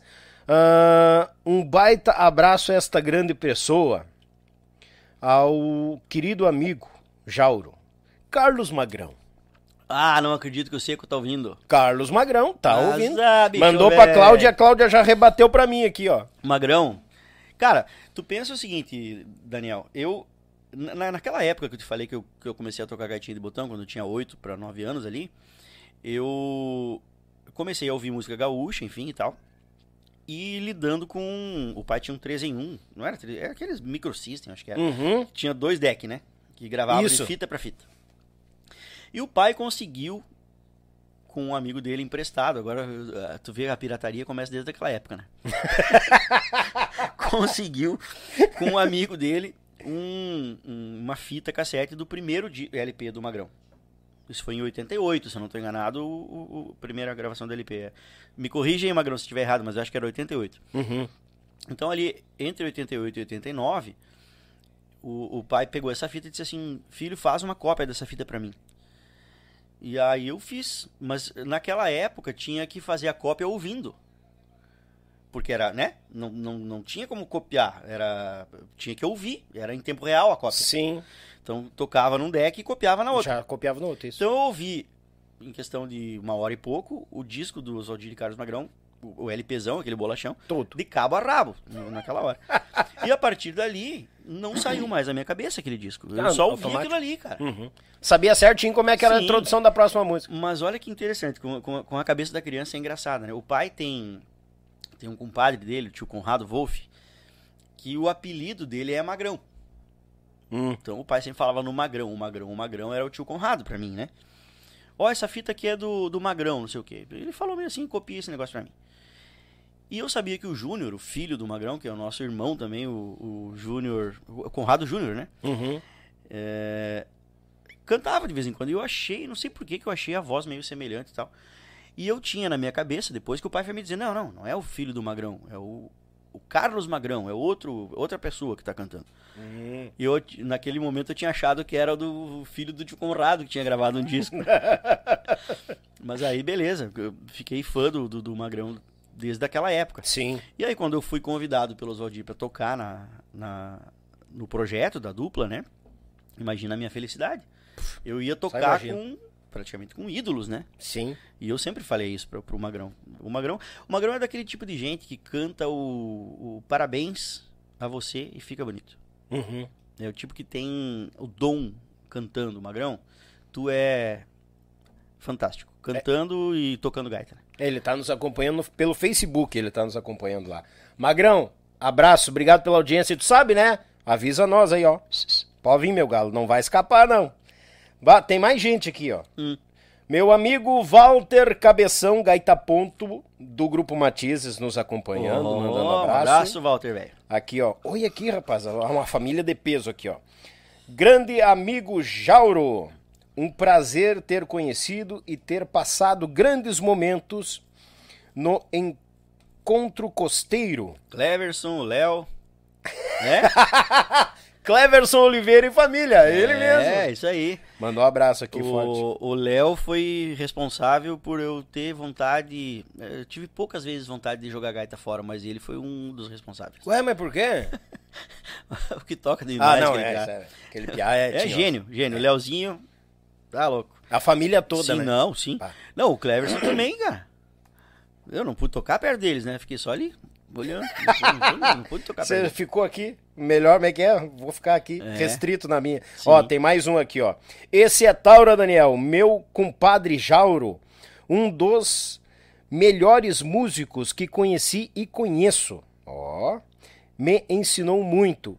Instrumen- instrumentista de primeira e dono de uma voz maravilhosa. Sou fã. Abração a vocês. Quer atirar também não. Meu compadre deve ser o Paulinho. Paulinho. Ah, sim. Mione, É, Paulinho meu- Mione! Viu? Mas é, é, eu, é, ele, aqui ele tá sendo querido, né, cara? Ele É. me ensinou muito mais do que eu ensinei pra ele. Ele é furioso. Verdade seja dita, né? Desculpa, eu não te vi cantando ainda, né? Eu, eu- eu vou fazer que nem tu perto do Léo, eu vou ficar quieto. eu Não, vou o Paulinho tá louco. Paulinho, nós já falamos de Querida. ti aqui. Não sei se tu pegou do início o podcast ou não, mas já falamos de ti pra caramba aqui. Já contamos até Não, ele. história. É, o Parece recado que aqui nem ele vai ser mandou mais cedo. convidado. Olha, ele mandou às 8 e, 8 e 15 aqui, 8 e 20 o, o Viu? recado. Parece que tu não vai precisar vir, que nós, tudo que tu ia contar, que nós Já já desossou tudo tua vida aqui, Paulo. Brincadeira. Esquece. Um abraço, compadre, velho. Mandar um beijo pra comadre Simara também. Manda, manda, manda. A Vic, a Vitória, filha, filhota deles. Isso aí. Mandar um abraço pro Cristiano de Oliveira, mandou um pix, tá participando da tábua. Essa tábua quem vai levar o Cristiano, gurizada. Ninguém tá se coçando aí, ó. Vamos vir, gurizada. Meu grande gaita ponto do Rio Grande, Ayrton Dornelles, lá de Santiago, pro mundo. Obrigado Oh. pela audiência. Esse já teve aqui também, querido em quantia. Sumiu o, o, o, o- Aqui, achou de novo. Pessoal, vou dar uma lida rápida nos recados, porque tem muita coisa aqui. Se nós ficar lendo isso aqui, vai, eu vou atrapalhar a boia dos caras aqui depois. Deus o livre. Meu amigo Altemir Silva, do O Silva Podcast, obrigado pela audiência, gurizada. Tamo junto. Vanessa Nunes, queridona, sempre na audiência. Cristiano Oliveira, que eu já mandei um abraço pra ele, disse: mandei o Pix, diz ele. Meus, meu amigo da PAN 21, obrigado pela audiência. Marcos Correia Soares, parabéns pelo trabalho, baita cantor e gaiteiro. Eu, pessoal aí nos acompanhando. O Ayrton Dornelles, já mandei o abraço. Aqui, ó, boa noite, obrigado. Ah, obrigada, muito obrigada, amigo Jauro, por ter aceito o meu convite. Ah, estou feliz em quantia, pois sou uma fã de carteirinha. Abraço. Compli Cláudia. Ah, Claudinha. É. Ela nem é Claudinha. fã nada, né? Só veio escoltando junto, rapaz. Querida Não é. Claudinha. Ah, tá louco. É uma recebeu figura. ela e o Luizinho nos receberam muito bem hoje. Só não Queridos. dá confiança. Não, não, não. Estamos deixando meio de longe. Cláudia, beijo pra ti, tá? Beijo. Aqui, ó, um abraço gigante ao meu querido amigo. E ele falou de ti aqui, que é uma baita de uma pessoa, Alejandro Brits. Ô, tio amigo! Tio amigo Alejandro! Te amigo. Bah, e eu, eu tô em débito com o Alejandro, ele me mandou uma música instrumental e eu sempre ouço.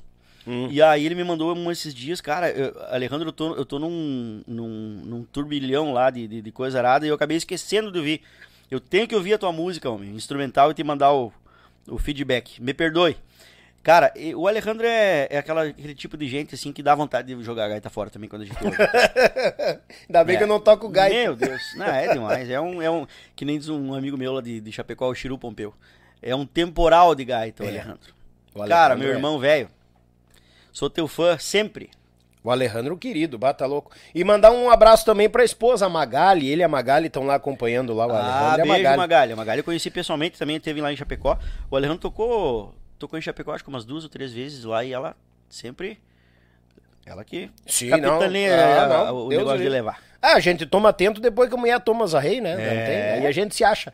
Ah, aproveitando, a gente falou do Alejandro, gurizada, é o seguinte, Alejandro há poucos dias lançou um trabalho bonito em quantia, sigam ele nas redes sociais lá, Alejandro Brits, um baita de um trabalho, tá no Spotify, YouTube, vai no Instagram, vale a pena porque tem, chamamé, tem uns chamamé lá, velho, bagual e muita gaita de botão, que eu vou te contar uma coisa. Brits, abraço, meu irmão. Alejandro, velho, te amigo, grande abraço, meu irmão. Saudade de ti. É um querido, tá aqui conosco. Eu tenho que mandar um outro abraço aqui. Manda, tu tá em casa. pro, pro pessoal da Polícia Militar de Santa Catarina, mais especificamente lá na cidade de São Carlos, que é E onde aí, a minha querida e amada Ana trabalha, Uhum. a minha esposa, dá pra chamar de mulher, eu acho, né? Mulher, esposa, companheira, amiga. Isso. Ela, ela é policial militar na, na, na cidade de, de São Carlos. E aí tá a galera, todo mundo acompanhando lá, o- os colegas dela lá, o querido Marcos, o sargento, acho que deve estar vendo, né? O sargento de quadros, também tem o Corso, o Ari, o Pelim e o Marlon. O, Ma- o Marlon esses dias eh, deu pra nós um peru. Deu o quê? Um peru? Eles queriam um peru Oi. lá. Ah, não, foi o Corso, não foi o Marlon. Eu errei, errei por dois.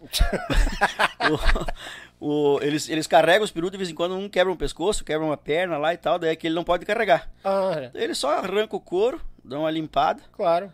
Presente. daí presentear, tá aqui. Isso Mas homem deve carregar em dois, desse tamanho. assim. Mais peru, né?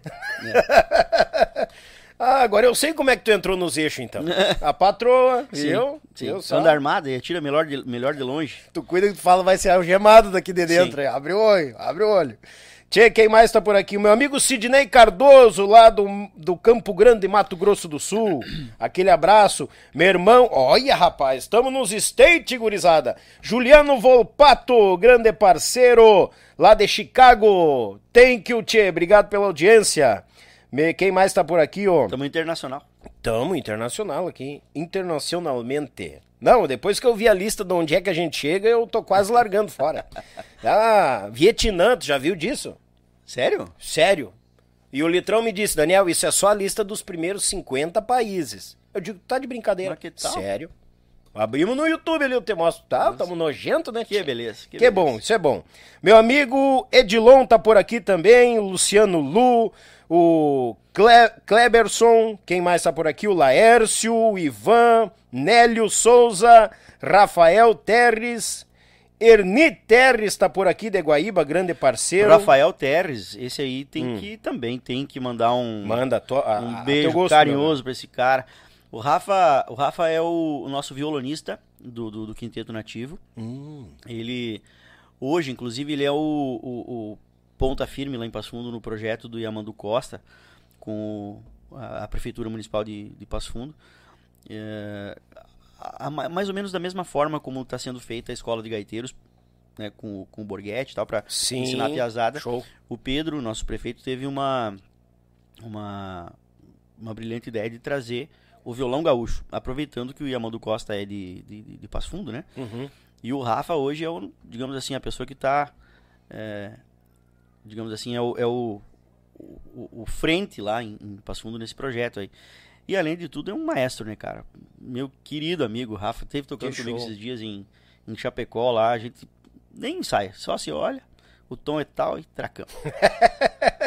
Rafa, obrigado pela companhia, meu irmão. Seja sempre bem-vindo. Quem mais tá por aqui? O meu amigo Fábio, Fábio Fernando, lá do pessoal de Itajaí nos acompanhando. Ah, quem mais? E o meu amigo Inho Santos, buenas, Daniel. Obrigado pela audiência, o pessoal lá de Não Me Toque. Obrigado a cada um de vocês que estão conosco. E mandei mais um, ganhei aqui, recebi mais uns alôs aqui, ó. Cadê? Aqui. A família Manfio nos acompanhando lá de Esteio pro Mundo, mas ah, abraço Daia, abraço Maurício, obrigado pela audiência. E por último e não menos importante, lá da terra da sogra, Cascavel, véia de guerra, meu amigo Gilmar fez um pix, tá concorrendo também a tábua, meu galo. Tamo junto, abraço. Deus o livre.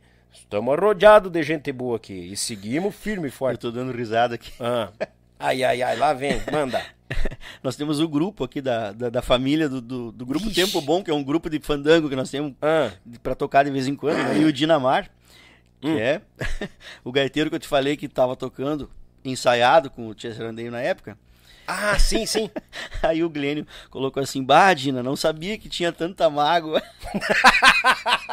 não é mágoa. Eu, aqui o pessoal abre o, o sentimento. Eu cheguei, cheguei com as orelhas murchas aquele dia, o Cadela, eu que- eu queria matar o Cadela aquele dia que nós chegamos atrasado, né, cara? Daí o seu Osmar disse assim, deixa os guri que os guri estão ensaiados. E o Dina, ó, meta gaita. É, Dina, tu me tirou do sarandeio. Mentira, não tirou nada. é só brincadeira. Acontece. Não, tu confiou no João, né? Aí deu essa zebra Sim. de atraso O- tudo. O, Cadela, o Cadela me falhou aquela vez. Acontece. Oswaldinho e Carlos Magrão, quando que deu o- o- a, a, a vibe de sair? Foi quando, logo depois que eu me formei, Daniel, ali em 2001, O estudo. Isso. Aí o, esse meu tio que, que mora em Chapecó, o Ricardo, é, eu, eu tinha falado pra ele, cara, quando eu me formar, eu acho que é interessante eu deixar a música mais como hobby, enfim, e tal. Uhum. E, e aproveitar, enfim, o que eu estudei pra, pra Botar em prática. botar em prática. Cara, demorou um ano e meio, mais ou menos, aí ele me ligou de Chapecó. Disse, Ó, tu tinha dito que queria trabalhar, então eu tô te conseguindo uma porta aqui. Ah, E aí, só que sim, tu tem que estar aqui s- final de semana. Pra morar já. Barbaridade. Pra morar Pra lá morar, já. Sim. Ixi. É, já tinha, já tinha salário fixo, então, tal. Uhum. E aí eu eu não tive muito tempo de, de pensar. Daí eu disse sim, Foi um tiro a queima-roupa. sim. Se, se, se for colocar, se fosse colocar na ponta do papel, na ponta do lápis, eu, eu estava ganhando melhor tocando naquele momento do que o salário que eu iria ganhar lá. Sim. Só que assim, era o início, né? Todo mundo inicia de um jeito. Claro. Não, ninguém inicia lá em cima. Sim, então eu resolvi ir, né? Ó, vou. Eu- foi uma decisão que eu tomei. Claro. Não me arrependo. né? foi, foi uma história muito legal e eu tô em Chapecó até hoje, numa história bonita lá também. Sou procurador-geral do município em Chapecó. Galei, que né? massa. Então é uma história que, que, que vale a pena, assim. Valeu a pena, sabe? Sim. Mas a o legal é que a música nunca saiu da minha vida, assim, ela sempre tá. A gente arruma um jeito ou monta um podcast pra estar envolvido Isso. com a música. Mas aí que tá, quando, quando, a, quando, quando a Cláudia falou que eu viria e tudo, mas será que vem? Cara, porque a música ela tem um espaço muito importante no meu coração, assim, então eu faço um quilômetro pra vir, Que show. prosear de música, Fiquei falar feliz. sobre isso, pra tocar, né, pra, enfim, eu, eu, eu não quero que a música saia da, da minha volta, né. Claro que eu não tô com a mesma embocadura de antes, eu Uhum. erro, né, eu não tenho mais a mesma... Tava lá na casa do Luizinho agora, o Luizinho, toca aí. Ah, velho, eu toco porque tu tá pedindo, mas não... Eu não tenho mais a... Ô, gurizada, a gente vai ver no final do podcast, vai é aparecer legal, uma gaita É legal aqui, ver o Luiz tocar, né? Porque tá com todo o leite, o Luizinho, ah, tocando pra caramba. Eu sou fã demais. O Luizinho é louco da cabeça. É, não, ali é. Eu ligo pra Cláudia, eu falo com a Cláudia, ela me manda um áudio, tá lá. Sim. E Ele, tá. ele falou que ele tem um vinco na, na perna, um calombo na testa. É o encaixe da gaita. É isso aí. É incrível, Luizinho. É, tinhoso. Mas é, a, a, a música, ela não. é, te- tem algumas pessoas que têm uma facilidade maior, né? Sim. Então, tu, tu, tu encontra algumas pessoas que têm. É, cara, é, essa história de dizer assim, a música é dom. Ah, pode ser, mas não é só. Não, não. Não é só. Ninguém, ninguém sabe o quanto tempo um Jamandu Costa da vida e per- perdeu, não. Investiu de tempo pra tocar, Claro. né? O Léo, que nós estávamos falando agora, o menino lá de, de... Esqueci o nome da cidade dele, do Cleverson. É, Ah, as missões lá, é. Eu esqueci o nome da cidade, cara. Santo... Não, não é Santo Anjo. Bom, Aí, enfim, Gamassa. enfim, sabemos de quem nós estamos falando. É. O Léo a gente vê que ele tem uma percepção, e, e o Cleverson também tem essa, essa percepção, ele sabe, né, do, do que, que nós estamos falando, e o Léo também sabe. Que é uma coisa que é muito mais fácil, a, a coisa parece que já tem um, uma vazão na cabeça melhor. é. né? Não quer dizer que uma pessoa que tenha menos essa percepção não chegue, talvez, parecido, né? Sim. Só que vai perder muito mais tempo estudando, se dedicando para chegar. Eu já tive um pouco dessa vivência de ter pessoa. Quando eu comecei a me criar na música, o grupo que eu tava tinha um guitarrista que é estudado pra caramba. Ah, teoria, coisa nada assim, sabe? Fazia um. Tá? Meio bonitinho assim. Só que muitas vezes dava na trave, batia no tempo, não, não conseguia encaixar, Uhum, não. Porque eu acho que faltava aquela, aquela, aquele chão da veia que a sim, gente diz. sim, sim. O, o cara que. Aí vem a questão da veia do dom, né? A pessoa que tem o dom estuda, ela segue adiante. Agora a pessoa que não tem o dom estuda, ela até segue, mas vai chegar uma hora, acho que vai ter uma barreira. Sim, bate, um, bate num teto, né? Bate num teto, Isso, justamente. isso, e quem isso. tem um dom e Tem- o sabe é o aproveitar limite. os dois ouvidos e É, vai o embora. céu é o né? limite, é isso aí, Justamente. é com isso eu certeza.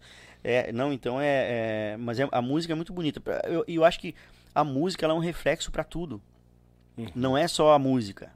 A música é um reflexo pra, reflexo para qualquer coisa, Pra qualquer profissão que você for, for eh, enveredar, né? Uhum. Pro direito, medicina e tal, sempre vai ter aquela pessoa que tem um- uma estrela a mais e outra pessoa que tem um tempo maior de suor, talvez, né? Que também vai ser um, um profissional tão bom quanto, mas chega naquele, naquela hora do insight, assim, que talvez o cara que tem a genialidade maior vai chegar antes, né? Uhum. Vai chegar mais perto. Claro, com certeza. É, Com certeza. é uma coisa muito, muito, muito, muito legal isso aí. A gente já comentou da saída, mas eh, gravou quantos trabalhos lá no. Ah, legal. dupla? Ah, nós, nós tínhamos falado de estúdio, né? Tu perguntou, Isso, isso. como é- Porque Como naquela... tu não tinha gravado no Sarandeio, eu digo aí, na Isso. dupla. O Dina, esse meu amigo que, que, que tá nos assistindo lá, que é o gaiteiro, ele, ele gravou os discos todos, eu acho, do, do, do Sarandeio. Não me lembro quantos foram, Dina. Foram dois ou três. Uhum. Ele gravou todas as gaitas, né? E eu acho que eu fiz uma pontinha de teclado num, num dos, dos, dos trabalhos. Que teve lá um- uma umas músicas um pouco mais eh, românticas, assim e tal, que eu fiz um teclado na época que eu já tava tocando com o Magrão e com o Oswaldir. E, e aí o estúdio pintou na minha vida antes do Oswaldir e Magrão na, na- no negócio dos jingles. Lembra que eu te falei que eu tinha Sim. que eu tinha comprado aquele tecladinho do sorvete seco lá pra brincar de então o jingle eu já gravava alguma coisa em Passo Fundo e tal, mas nada de, de- projeto profi assim, né? E aí no disco o último disco que foi gravado com a banda antiga do, do Magrão e do Oswaldir foi o disco que tem o Lago Verde Azul, aquele que eu te falei que o Daniel Hack gravou. Uhum. No disco azul, que é o que tem Como Vai Você, tem o Tempero de Amor, tem. Enfim, tem um monte de música. É, Eu, eu acho que aquele disco foi um disco que foi gravado especificamente pro projeto Che Music na época, não sei se tu lembra. Sim, lembro. É, aquele, falamos di- aquele muito disco do Magrão e do Oswaldir era o disco do Che Music, do projeto Che Uhum. Music. E aí foi a minha primeira. Quando eu entrei na City pra gravar. Só que assim, na época, cara, o, o campanha, né, aí, a- o, o pessoal da City tinha tinha uma visão que na minha na minha concepção até hoje é uma visão ah, uma visão um pouco limitada assim eu vou, te- vou te- e aqui eu quero deixar pelo amor de Deus não tô falando mal né o campanha é meu meu irmão né cara muito legal Sim, sim. músico fantástico e tal. Mas eu acho que em algumas coisas eles pecavam no sentido ah, de, de, de colocar, às vezes, o comercial na frente do artístico. Do artístico, verdade. Porque eu, eu- vou te falar ah, aonde eu quero chegar.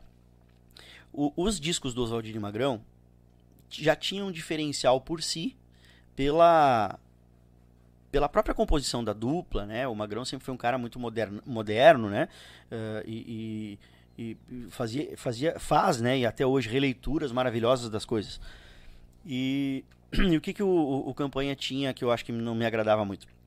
Jauro, tu é um bom gaiteiro, mas tu demora um pouco mais pra gravar. Uhum.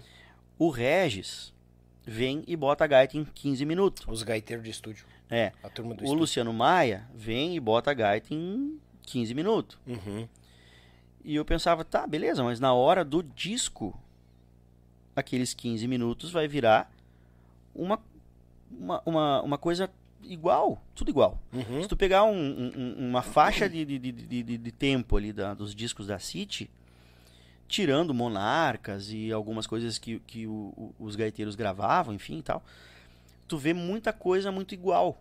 Porque assim, o Regis, por mais que ele seja um gênio, e eu, meu, me espelhei muito na minha vida eh, gaitística, né, no Regis. Eh, mas assim, chega uma hora que o cara vai se plagiar, vai se copiar. Isso. O, o sotaque é o mesmo. Uhum. A Então, digitação, coisa arada. pro povão, talvez aquilo passe despercebido, mas pros músicos, pô, mas Uhum. aquela gaita é sempre a mesma. Ou é. Ou é Ah, o cara muito tá fazendo parecido, igual, é. fulano. E isso eu achava ruim pro cenário musical na E o músico não perdoa, né? Pô, dá um tempo pro Jauro, né? Dá um tempo a mais. Claro. Tudo bem, a ho- a hora tá correndo, mas o trabalho é da City, caramba. O trabalho Sim. é da City, nós não, não é um cara que fechou um pacote pra gravar. De horas trabalho que nem é da época. Claro. Então, pô, dá um tempo maior pro Jauro, vai ficar um negócio um pouco diferente. Eu vou demorar um pouco mais pra gravar, é óbvio. E outra, o Jauro é o gaiteiro da banda, da- Sim, da turma. mas aí é isso que eu te digo, porque é, o- o- uma coisa, Daniel, que eu não sei se, tu- se, se já falaram aqui ou não no, no- no- no- no podcast, mas uma coisa que é, é- é, a gente tem que aprender com músicos de outros, outros universos. Eu não sou roqueiro, né? Não, não, até ouço rock, alguma coisa, enfim, mas não, não é um- uma coisa que, que, que eu ouço em casa. Uhum. Mas uma coisa eu respeito. Tu pega uma banda de rock, por pior que ela seja, individualmente falando. Eles levam a banda pra dentro do estúdio e é eles que vão gravar. Uhum. Raramente tu vê o cara, não, o Jauro é o guitarrista da banda, mas, mas ele toca mal, então nós vamos chamar o fulano que é lá o não sei o quê. E, e o cara vai gravar. Cara, o Jauro é o, é o, é o guitarrista da nossa banda, ele toca mal, mas é ele que vai fazer. Sim. Porque na hora que a gente for tocar no palco, é ele que vai tocar. Sim. Justamente. Então, isso deixa o trabalho de cada banda de rock ou até desses cenários que, que tem mais essa fidelidade mais verdadeiro. Uhum. Não adianta tu pegar. Ah, o, o, o- o- vamos pegar lá o Tia Sarandeio. O, o, o Jauro não toca tão bem, então eu vou chamar o Regis. O baixista não toca tão bem, então eu vou chamar o Canela. O baterista não toca tão bem, então eu vou chamar o Touro. Quer dizer, não é a banda. É. Não é mais a banda, é outra Uhum. banda. Então, cara, eu acho que nesse nessa questão eles pecaram, né, naquela, naquela visão. Mas eu, ah, algumas coisas, o Magrão e o Oswaldir bateram o pé. Diz, ó, não, o Jauro vai gravar algumas ali, enfim, tal. Show. E então eu gravei dos discos do Magrão e do Oswaldir, eu nunca gravei todo, todas as faixas. Né? Uhum. Eu gravei, digamos assim, dá pra, dá pra tirar aí uns 60% do disco. Então nesse disco azul, mas uma coisa que, que, que talvez prove isso que eu tô te falando, que, que talvez poderia ter se investido um pouco mais no material humano que fazia parte da banda, é que naquele disco, talvez a música que mais fez sucesso no sentido de arranjo de gaita foi o chamamé aquele que é do Joel, o Tempero de Amor. Uhum. Eu demorei pra gravar aquela gaita. Mas em compensação, de- quando os gaiteiros falam de, de- de- de disco, de gaita naquele disco, é aquela gaita. Uhum. Que é a gaita mais. Ah, que legal que ficou um arranjo. eh, Eu, eu coloquei um dueto de gaita, assim, ela ficou. Tem algumas coisas mais rapidinhas, assim. Sim. Então a galera, pô, que legal, aquele disco, é- aquela gaita é difícil de fazer, pá, não sei o quê. A questão não é nenhum difícil, mas é o próprio gaiteiro Isso, da é, turma que tá botando. nunca foi né? a minha intenção também Sim. de complicar a vida de ninguém, mas, mas de caprichar, né? Claro, fazer o melhor. Isso. E então, se talvez tivesse tido um pouco de visão diferente na época, eu tenho, eu tenho um pouco dessa, dessa, digamos assim, esse, esse pesar, sabe? Pô, poderia ter se apostado mais na banda na época. Claro. E, e não era só com vocês que isso acontecia. O Marlon teve aqui, o Marlon Castilhos, e a gente chegou nesse denominador comum, porque os mirins gravavam muita coisa dentro Uhum, das gravadoras. Aí os mirins estavam já de cuião cheio e vazaram fora. Nisso foi entrando Regis Marques, Glauber Duarte, Isso. o Marlon Castilhos, o Feijó, ou seja, aí tu escutava determinada banda tocando, saía um trabalho, tá rodando na Liberdade aqui, mandava na época. Sim. Bah, que bandão, olha aí, aí tu ia ver ao vivo. Bah, mas Mas não é a mesma coisa. não é a mesma coisa. É, sim. Aí tu ia nos encartes dos CDs que tinha na época, né?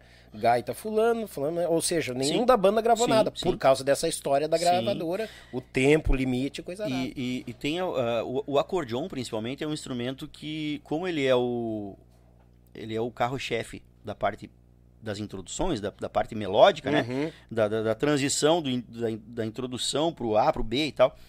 Então aquilo. ah, Porque assim, se tu pegar, por exemplo, as bases de vaneira do campanha, de repente até poderia ser ele, ele em quase todas, né? Sim. Porque a base é um negócio de, de, de, de- cozinha mesmo, né? E no, no baile, baile, Isso, show, acho tranquilo, que não ninguém teria, fica né? notando, É. né? Agora, o acordeon, que é um instrumento principal de uma banda gaúcha, Uhum. tu tirar o gaiteiro da banda e botar o outro cara a fazer o solo, já complica. Já complica. É a mesma coisa, é, é quase como trocar de cantor. É? é? Ó, o- não é o Daniel que vai cantar o CD, vai ser o Paulo Fogaça. Uhum. Né? Não dá? Sim. o Cada um tem a gaiteiro sua é quase a mesma coisa. Então tu pega, e, e- e aí tu, tu pega, por exemplo, o Regis. O Regis tem um- um- um- uma coisa que eu acho fantástico nele, eu acho maravilhoso aquilo, que é o. É, inquestionável, é, é- não tem como tu não saber que é ele que tá tocando. Uhum. A característica dele, o caractere É. dele é muito, muito forte. Ele tem uma identidade, me fugiu a palavra, agora me veio. A identidade. Ele é, ele é muito. é, você identifica muito fácil. O que nesse, nesse sentido se torna pior ainda. Uhum. Porque daí tu pega o disco do grupo fulano, quando dá arrancada, tu já vê. Esse cara é o resto tocando. É. Né? E muitas vezes tu confunde, né? Tu escuta, Sim. pá, a música do grupo Rodeio. Sim. Não, fulano de tal. Pá, o Regis que gravou. É. O, o Regis tem mais isso, na minha visão, claro, eu, eu quero que os gaiteiros e músicos me perdoem, né? Eu tô sempre tô dando a minha visão aqui, né? O Regis tem mais do que o Albino isso. A identidade. a né? identidade, o jeito de tocar, aquele, aquela impressão. O Albino, ele é um cara até um pouco mais malhável, assim, tu, tu, tu vê ele tocando algumas coisas que aquela tu vê que é ele, mas outras coisas tu tem que, alguém tem que te dizer que é, talvez tu não Ah, isso, O aham. Regis não tem. É. O Regis não É tem. que o Regis tem um lance aqui, né?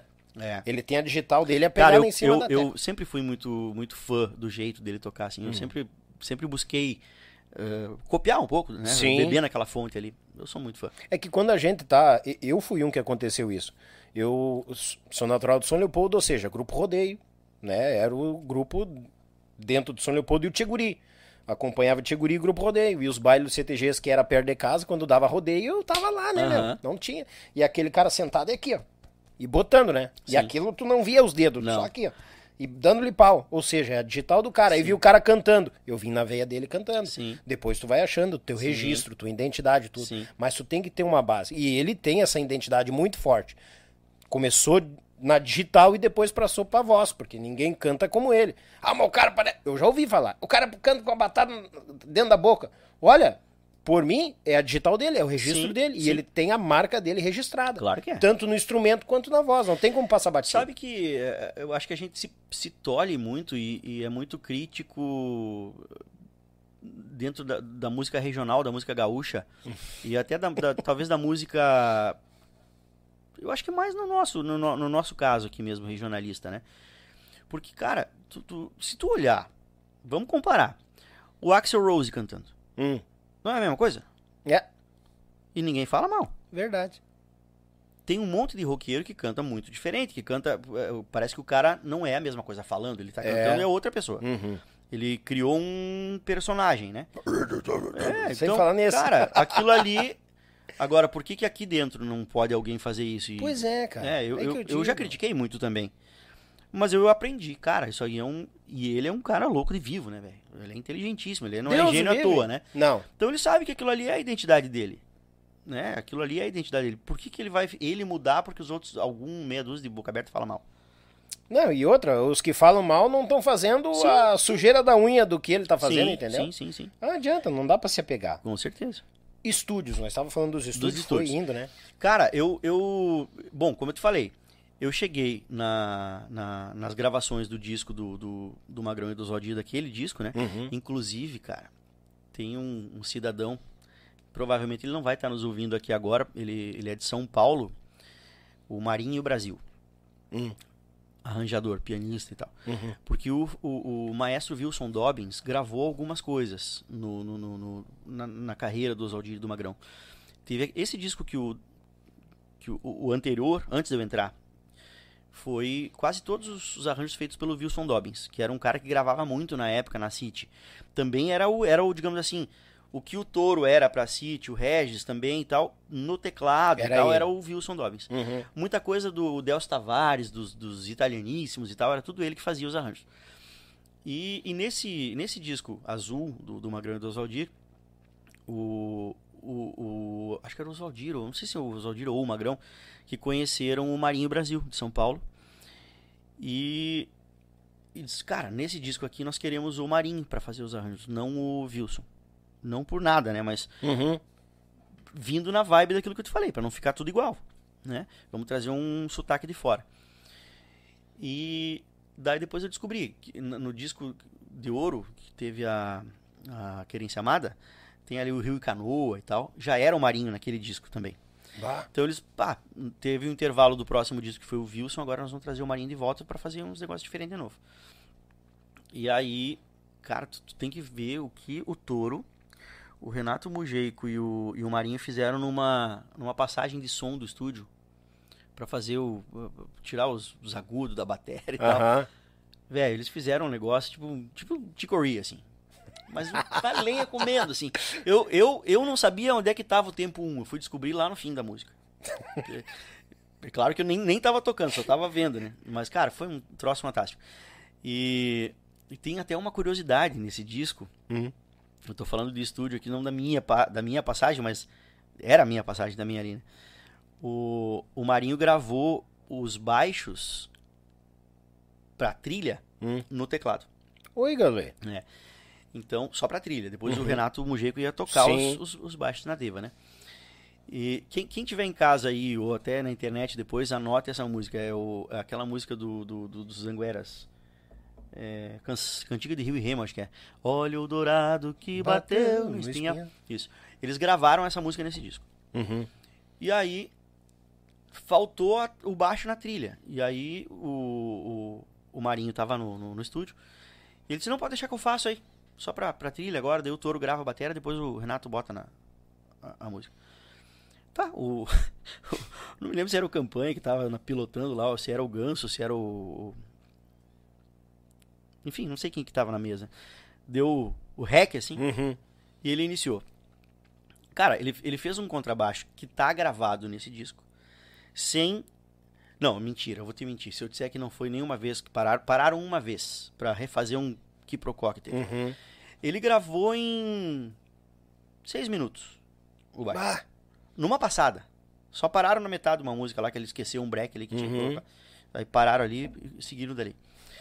Quem, quem quiser depois tirar a prova, pode prova. olhar que aquele baixo que tá ali é, a sonoridade é diferente dos baixos que o Mujeiko gravou. Por quê? Porque o Mujeiko disse assim, não, esse baixo eu não tenho como fazer ele. Eu vou ficar aqui a- até amanhã tentando fazer esse baixo aqui, não vai dar certo. Então Ah. deixa que eu não, melhor eu não faço. Ah, mas é teclado. Sim, mas ninguém vai saber. E, não, se, se passa batido, né? Sim, agora vamos saber. Agora, sim, agora o pessoal vai, vai pegar Dedo esse- duro. Sim, ouçam essa Ah, música em rapaz. casa e, e prestem atenção no contrabaixo que tá gravado ali. É, é, é- é teclado aquilo ali, piano. Teclado, né? Cara, é um show, cara, tocando. E aí, Só então um, aprendi muito ali também, do jeito de gravar teclado no, no, no- estúdio e tal. O estúdio é um aprendizado. Então nesse disco eu, eu não gravei nenhum teclado. Gravei Uhum. só gaitas. Daí eu acho que eu gravei ali quase a metade das gaitas que estão ali. O Magrão também gravava algumas, né? Porque também o Magrão tem um, um sotaque maravilhoso tocando gaita, né, cara? Eu fui. Me espelhei muito nele, tocando, né? E então eu gravei naquele disco mais ou menos a metade do disco. No outro, acho que até gravei um pouco mais já. Quantos Teve- trabalhos gravou com eles? Foram, com o Magrão e com o Oswaldir, foram três ou quatro, Ó. por aí. Uhum. E, hum, daí no próximo eu já gravei teclado também, Opa. em algumas. Então a gente levou, levou alguns arranjos prontos e tal. É, tem um arranjo muito legal que. Eu, eu gosto porque foi eu que fiz, mas eu não sei se eu, como público, ouviria do jeito que ficou. Ficou meio, meio progressivo demais até. Hum. O, a Recueros da 28, a gente fez um negócio meio. Tem uns chachado no meio, umas coisas ali e tal. Ficou Ah. interessante até. É. Mas claro, a gente, a gente querendo colocar coisas, né, no, no- no Sim. estúdio, enfim, é, é legal até. Ah, e, quando, e- e- quando tu vai e quer regravar alguma coisa, tu tem que dar uma aveia da, da tua turma, Sim, né? Não adianta sim, se tu sim. for fazer a mesma coisa, tu tá. Vai ser apenas mais um. Com certeza. Ah, tem coisas, e, assim, a gente muda muito, né? É, Como eu te falei, eu, lembro que eu te falei que eu queria gravar um disco, daí o ano que vem o disco não era mais ou menos o que eu gravaria. Porque a gente evolui, a gente evolui e involui, sei lá, mas a gente troca de, de vibe, né, durante o tempo. É a mesma coisa quando a gente termina um CD. Ah, vamos dar aquela escutadinha. Se tu Sim. puder escutar duas, três vezes, tu vai querer mudar coisa dentro das músicas. Claro, naquela época eu tava numa numa época da minha vida Uhum. de escutar coisas mais jazz e tal, com o Touro, o Lazaroto Uhum. ali e tal. Então a gente queria mais entortar, ou sei lá, fazer o quê. Hoje eu já voltei para um pra uma região da minha, da minha vida musical Uhum. que eu gosto mais do negócio mais simplão também, sabe? Mais eh, violão, contrabaixo, um acordeon, dois do- vozes ali e tal. Eh, eu voltei, acho que eu voltei o meu cavalo pros mirins, assim, sabe? Mais ou menos aquela, aquela pegada ali. Então a gente muda muito, né, durante a vida da gente. Ah, gente, assim como a gente vai amadurecendo, mudando a ideia, a gente muda também. É, eu acho que parte. cada coisa que tu ouve, cada, cada coisa que você incorpora, te molda. Né? Você Uhum. só não pode querer. A última, a última enveredada que eu dei pra coisas que não são nossas, assim, foi quando eu comprei um acordeão com caçoto e eu comecei a, a estudar um pouco da obra do Dominguinhos, assim, tirar um pouco dos choros dele e tal, Uhum. né? o instrumental principalmente. E foi a última campeirada que eu dei por algo fora, assim, sabe? Que também te molda e também te acrescenta na tua vida. Claro. Né? Mas o, o interessante é que, no- bem no fim das contas, o Jauro tá sempre guardado, né? Que é, o, é, o, é o, a junção de tudo isso, né? Claro. Basta, louco. Né? Né? E eu- aí tu foi pra Chapecó, né? Sim. Seguiu essa caminhada de Chapecó. E daí logo depois começou o quinteto? Como é que foi essa parte? O Quinteto Nativo, agora vem a, a hora de eu falar com o Padre Glênio, né? Que tá lá em, em Passo Fundo com o meu afilhado, com a minha irmã. Uhum. O, o compadre Glênio é o cara que dorme com a minha irmã. Eu, devia- eu teria tudo pra, pra não, não, não gostar muito dessa figura, É, né? cada família com a sua desgraça, né? Mas ao contrário, ele é meu irmão, meu irmão, o irmão que a, que a vida me deu, assim, e, e um dos. Acho que é o meu melhor amigo hoje, assim, meu, Sim. meu irmão velho, de, de coração. E o, o Glênio meio eu, que trouxe ele pro, pro meio da música, assim, Uhum. porque ele tinha tudo pra vir pra, pro mundo da música antes de, de mim, eu acho. Eu tô falando da tua história aqui pelo que eu imagino, né, compadre? Se eu estiver falando alguma coisa errada, Me depois tu corrija. depois tu me corrige. Porque o Glênio, ele vem de uma família, Daniel, de, de digamos assim, baluartes, de, de, de, de- dois ícones da música regional do Rio Grande do Sul. Tu provavelmente já deve ter ouvido falar no tio Góis e do tio Pedrinho. O, o Uhum. Leonardo compôs uma música do, do, do, acho que é o bugio do tio Pedrinho. Como é bom, como é bom de se dançar um bugio. Falando no tio Pedrinho, Uhum. que era avô do Glênio. Então o tio Pedrinho e o tio Góis eram mais ou menos como o tio Bilia era para as missões, o tio Góis e o tio Pedrinho eram na Serra, ali em Lagoa Vermelha. Tocavam gaita de botão, tocavam bandoneon e tal. Os irmãos Pato, era. CTG, CTG Alexandre Pato é da, meio da família deles ali. né? Sim. Então, o, o- a, a, a família do Glênio, ela veio também de um, de um tronco musical, né? Mas aí o tio Calbi e o tio Guaraci não, não enveredaram pra música, enfim e tal. E o Glênio também dançava, enfim, e lidava com CTG e tal, mas não com música em si, né? E aí nós ficamos amigos e tal, por conta de invernada, por conta do escritório, por conta de outras coisas e e dali a pouco ele começou, ele tocava bumbo, né? Uhum. Bumbo legueiro e tal. A gente tocava de vez em quando, eu tocava com o tio Pedrinho, o vô dele, eu cheguei a tocar com o tio Pedrinho, né? Bah. E o tio Pedrinho gostava muito de tocar comigo, porque eu eh, com essa história de eu, de eu aprender um pouco mais harmonias e tal, eu, eu acompanhava ele. E o tio Pedrinho tocava umas coisas, também o tio Góis, que lembravam valsas, tipo, valsas Strauss, assim, sabe? Umas coisas mais, mais trabalhadas, umas coisas muito bonitas, eles tocavam no bandoneon. E eu acompanhava aquelas coisas. Automaticamente é mais orquestrado. Isso. E o Glenn tava sempre na volta, tocando bumbo. Então era o Pedrinho tocava, tocava. Sim. E o Glenn ali acompanhando. Daí a pouco o Glenn com- comprou um violão, ou pegou um violão emprestado, não sei o quê. E aí nós começamos.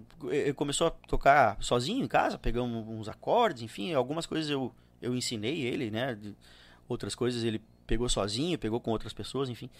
Mas acabou se apaixonando pelo violão, hoje é violonista, né? Ó. Toca com a gente no Quinteto Nativo também Bicharia. né?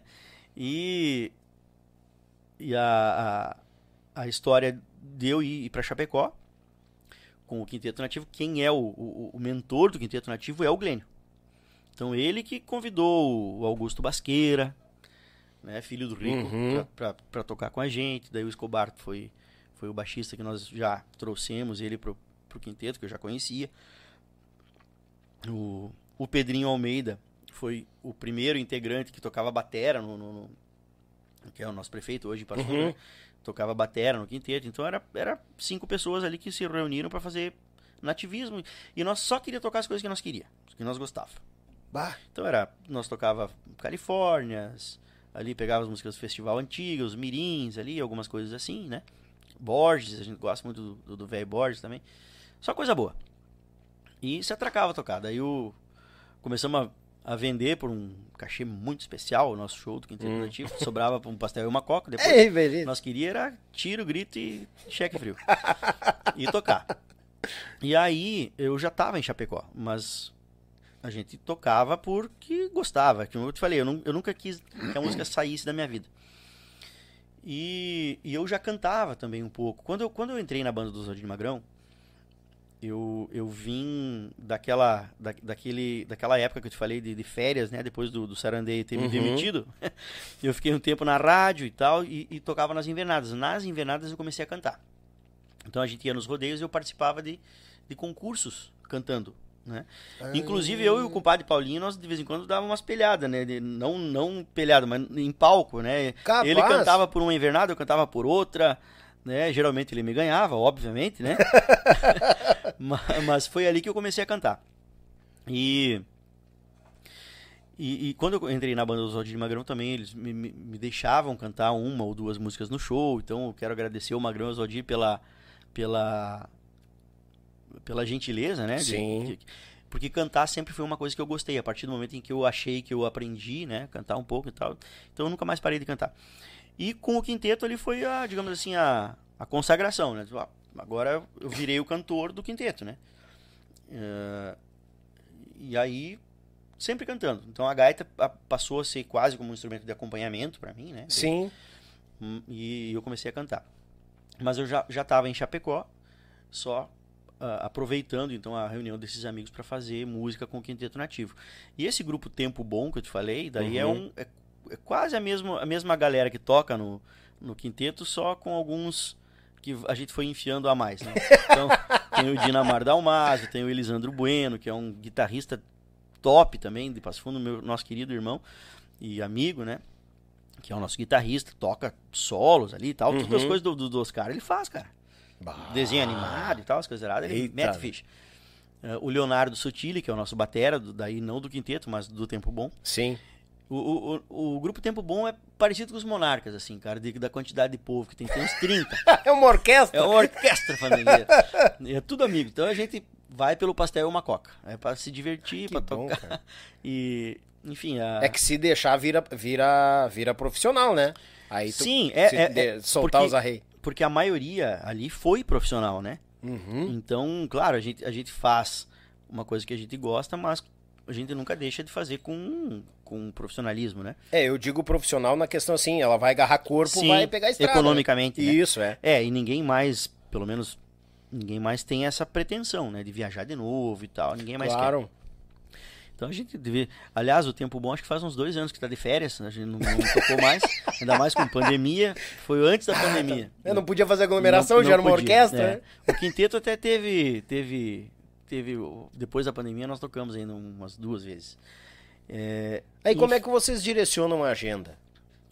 A agenda é quem contratar nós. Não, mas daí, tipo assim, ma- mas, mas não é qualquer lugar daí. Não, a gente não viaja muito longe, né, Daniel? Justo, é, por não- isso que eu tô... Inclusive tem, tem um, um amigo nosso que mora em, em Minas hoje, o tio Paulo. Eu chamo ele de tio porque ele, ele é compadre do meu pai, né? Uhum. Eles, ele e a tia Dene moram em, em Uber- Uberaba. Cara, faz uns dois anos que ele tá cozinhando nós pra nós ir pra Uberaba pra tocar, mas aí Ui, é complicado, porque daí a gente tem que pegar avião, todo mundo, né? Uhum. E aí tem que levar as nega véia junto. Ah, normal, né? já não- né? E aí, esse ano já não deu. O ano que vem, de repente, a gente consegue fazer uma viagem mais longa. É até bom pra aproveitar, fazer uma, uma- dar uma passeada, Claro. conhecer Minas e tal. Faz que nem ir pra um podcast, né? Dar Isso. aquela passeada, né, Ana? Como a gente fez aqui. É, Como Claro, a gente normal. fez aqui, é. É isso aí. É, O, o, o compromisso era só hoje, né? Mas a gente já saiu sábado de, de casa. Pra garantir que chegasse a tempo. Isso. é isso aí. Tá louco? Mas a, mas a história do, do, do, do quinteto e do Glênio que eu tava Uhum. falando é interessante já emendar uma coisa interessante. Manda. O, o- a música Serrano Sim Senhor foi uma música composta pelo Flori, que é um advogado, um amigo nosso lá de, de Passo Fundo. Sim. Dr. Flori Weger, não sei se ele está ouvindo ou não, mas receba o nosso abraço aí, que é o, o, o escritório de advocacia onde o compadre Guilherme trabalha, Uhum. eh, foi fundado pelo Flori. Então é Weger Advogados Associados. Eu já estou fazendo merchan aqui pro, Pode ficar à vontade. Depois eu mando o recibo, guri. Isso. e aí o, o compadre Glênio recebeu do Flori uma letra. E o Flori disse, ó, essa letra aqui faz uns 15 anos que, que eu fiz, mais ou menos. Eu dei pro Edson, o Edson fez uma melodia, não gostou, enfiou na gaveta e nunca mais fez. Tá, daí nós olhamos, sim, Serrano, sim senhor, o nome da música. Bah. E eu, cara, sempre fui desligado, com pouca voia.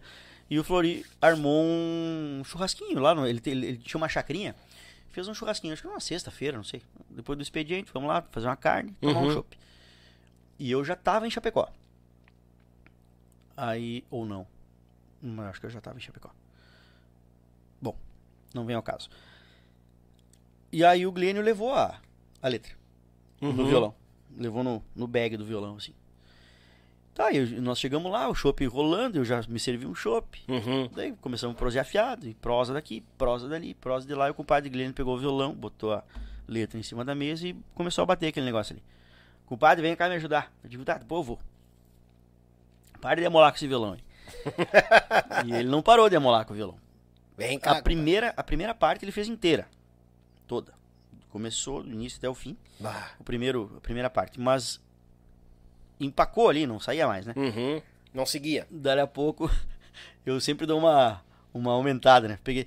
Tá, chega com esse violão, dá esse violão aqui que eu. Tipo assim, dá aqui que esse violão que eu vou vou Uhum. tentar fazer o resto. Cara, eu não, eu não quero te dizer nada, mas eu acho que foi em questão de 15 minutos, assim, entre ele e eu e colocar uma gaitinha e tal, a gente fez em 15, 20 minutos no máximo, assim, a música. Bah. E aí eu, eu fiz a, ele fez o A, né? Eu fiz o, a parte finalzinho da primeira estrofe, Uhum. o refrão. E, e já coloquei uma introduçãozinha de música, assim. Ele pegou o violão e nós ensaiamos. Demos duas paleteadas ali, tava feita a música. E aí o Flori, pô, mas ficou legal essa música aí. É, ficou legal. É, ficou legal, é, ficou legal, ficou legal. Legal. E tem. E tem festival Cante uma Canção em Vacaria. A, in- a inscrição encerra segunda-feira. Uia. E eu já tinha um home studiozinho em casa. Uhum. Aí. Pá, então temos que gravar esse negócio. Vamos mandar, aproveitar e mandar. Daí nós chamamos o, o seu Jorge, que era pai do Richard. O Richard era, nosso- era o nosso técnico de som da. da... É, então eu já tava tocando com o Magrão com Oswaldir. Eu já tinha. Eu não tinha ido pra Chapecó ainda. Não Foi tinha. antes de Chapecó. Foi antes de Chapecó. E aí o, o seu Jorge gravou os violões, né? No, Uhum. no, no meu home studio lá. E eu fiz uma gaitinha e cantei. Fizemos o arranjinho e tal e mandamos. Passou a música. E aí, cara, olha que engraçado. Aí eu disse, olha, passou a música, tá, beleza. Nós estávamos no escritório do, do, do Flori. E o Flori disse, mas quem é que vai cantar essa música? Jauro canta. Eu digo, mas cara, essa música eu acho que eu vou botar fora cantar. Eu queria tocar gaita nela. Uhum. Prefiro tocar do que cantar. Se concentrar só É, numa não, coisa. é, e não é bem o meu, meu estilo. Eu acho que eu vou, não vou contribuir com, com a Canariando, né? Sim. Daí, então tá, vamos pensar em quem? Ah, vamos. Pensamos nos parceiros lá, e ele disse assim: vamos convidar o Miguel Marques. Eu digo, bah, top. Que parceiro. Ligaram pro Miguel. Daí o Miguel, não, vou. Vou sim, até tem uma música lá pra cantar e tal, não sei o que, vamos sim. Ah, ele já ia estar lá. Ele então. já ia estar lá. Cara, e daí. Só que assim, Vacaria tem aquela história do, do, do, do disco sair antes do dia do festival. Então, Uhum. não é que nem os outros festivais que. Até hoje eu acho que estão fazendo meio assim. Não, é, tem alguns que ainda o disco sai depois, né? E Vacaria saía antes do disco. E aí nós tínhamos que gravar a música nas Deva com quem ia participar no palco, né? Uhum. Pra, pra já que o, fosse lançado no CD. E aí o, o Flori ligou pro Miguel, disse, ó Miguel, nós temos que gravar e tal, não sei o que. Daí o Miguel, pá, Flori, cara, pintou uma outra música de um compadre meu aqui e tal, não sei o que, cara, tu fica brabo se eu disser que eu não vou cantar a música de vocês. Ah, Daí o Flori disse, não, brabo não, vai ficar sentido, né? é. Mas fazer o quê? Não vai, não vai. Paciência. Paciência. Tá, desligou o telefone. Putz, e agora? Você caguemos. Jauro, vai tu? Eu digo, não, vamos tentar outra, ou- outras vias, né? De repente vai ter outra pessoa aí. Daí a pouco o Flori pega o telefone e liga. Ô, compadre. É, não sei o que, e, eu olhei pro Glenn e disse, mas quem que é o compadre? Vai, vai pedir indicação de um cantor, né? Sim. Ô, tu não quer cantar aquela música lá, assim, assim, assim, assim? Eu vi que o cara disse, mas como é que... Eles começaram a conversar. Digo, mas quem que ele tá convidando? Daqui a pouco vai convidar o Zé Ruela ali, vai- vou eu, né? Sim. Você vai convidar qualquer um. E daí eu falou, o Glenn disse, não, espera aí, vamos ver quem quer. Não sei o que, tá, tá, tá. Então é, já, já ataram tudo. Não, porque não sei o que, tá, tá, tá, dia tal, tá marcado o estúdio. E vocês não sabiam quem era. Não. Boiando. Daí a pouco tá, já, arrumamos o cantor. Daí eu digo, mas quem? O Edson. Eu digo, que Edson? Dutra. Digo, não. tá, tá brincando com nós. Não, é o Edson Dutra. Mas o Edson Dutra não canta em festival, homem. Tá louco. Não É. vai. Daí eu falei, go- gozando, né? Uhum. Provavelmente o Dr. Edson vai confirmar isso que eu tô falando agora. Pra mim, ele vai cantar. Toma. Cara, e o Edson veio. Aí. Daí o, o- Só que assim, o, o Flori depois ligou. Só Edson é o seguinte. Não é os Serranos, eu tô convidando você pra cantar. Uhum. Daí tá, mas quem que vai ser a banda? A, as- a banda os são os guri, pode deixar que eu, eu ajeito aqui. Sim. Daí acabou no, no palco, eu, o Alexandre Jodelis, esse guri que, que me deu umas dicas de gaita, não, Uhum. umas dicas não, ele deu aulas pra caramba, né? Que é médico hoje, mora em, em Taquara. O Glênio, o Escobar. E o, o Maré nós chamamos pra fazer um- uma escola legal de violão, né? Ah, o Maré? Maré, o Show. Everson Maré. O, o Everson Maré foi o, o Edson que trouxe pra Uhum. incorporar na, na banda que nós montamos. né? Cruzou por aqui, baita pessoa. Então, nós defendemos a música com essa formação. E, e quando, quando o Edson disse sim, eu digo, cara, mas agora nós crescemos na parada. meu. Imagina, em Vacaria, que é um serra, né? Sim. A música ficou bonita, né? Com ele cantando, tem tudo pra dar certo. né? Cara, e daí ele veio, daí ele, gra- ele, ele- ele veio gravar em Passo Fundo a música pra ir pro disco, né? Porque ele, ele andava na volta ali, eu acho que ele ia tocar em Vacaria, se eu não tô enganado, e não, pra, pra- pra mim ir, de Vacaria até Passo Fundo pra gravar é dois toques. Sim. E aí a, a banda voltou pra Porto Alegre, ele veio pra Vacaria, pra Passo Fundo, né? Daí ali nós, nós gravamos, eu gravei a, a, a gaita, só que ele me deu um baita de um presente, né? A, a música originalmente era em Mi. Uhum.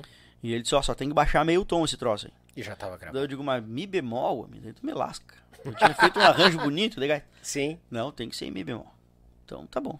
Aí que o cara tem que ver que o o cara é taura, né? É, tá. Aí. Então, beleza. Daí trans- transportamos pra Mi bemol, tal, do arranjo lá e tal. Que na, na, na- gravação que nós fizemos, ah, ela tem um- uma, uma subidinha de escala no, no- no final da música, né? Os Serranos gravaram ela um pouco mais enxuta, vamos dizer assim. né? E aí, tá, tem que fazer essa, essa coisa toda em Mi bemol, né?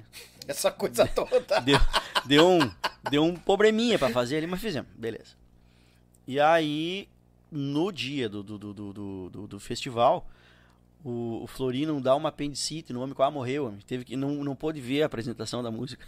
Bah. Pense, coitado do Florino, até Bota hoje. né? Eu digo, mas homem, não, na verdade eu acho que ele foi sortudo, de repente ele era o pé frio. Foi pra Passo Fundo, não incomodou nós. Brincadeira, doutor Florino. E, e aí a história foi mais ou menos o seguinte: melhor intérprete, primeiro lugar geral e música mais popular. Bah. Demos com os dois pés, levamos que nem, que nem diz o Arrebanharam tudo. Viemos com os bolsos cheios, né? Aham. E mas o legal, cara, pra te ver como é massa, né, o, o coleguismo e a, a assim, o sentimento dos músicos assim, né, da, da maioria, né?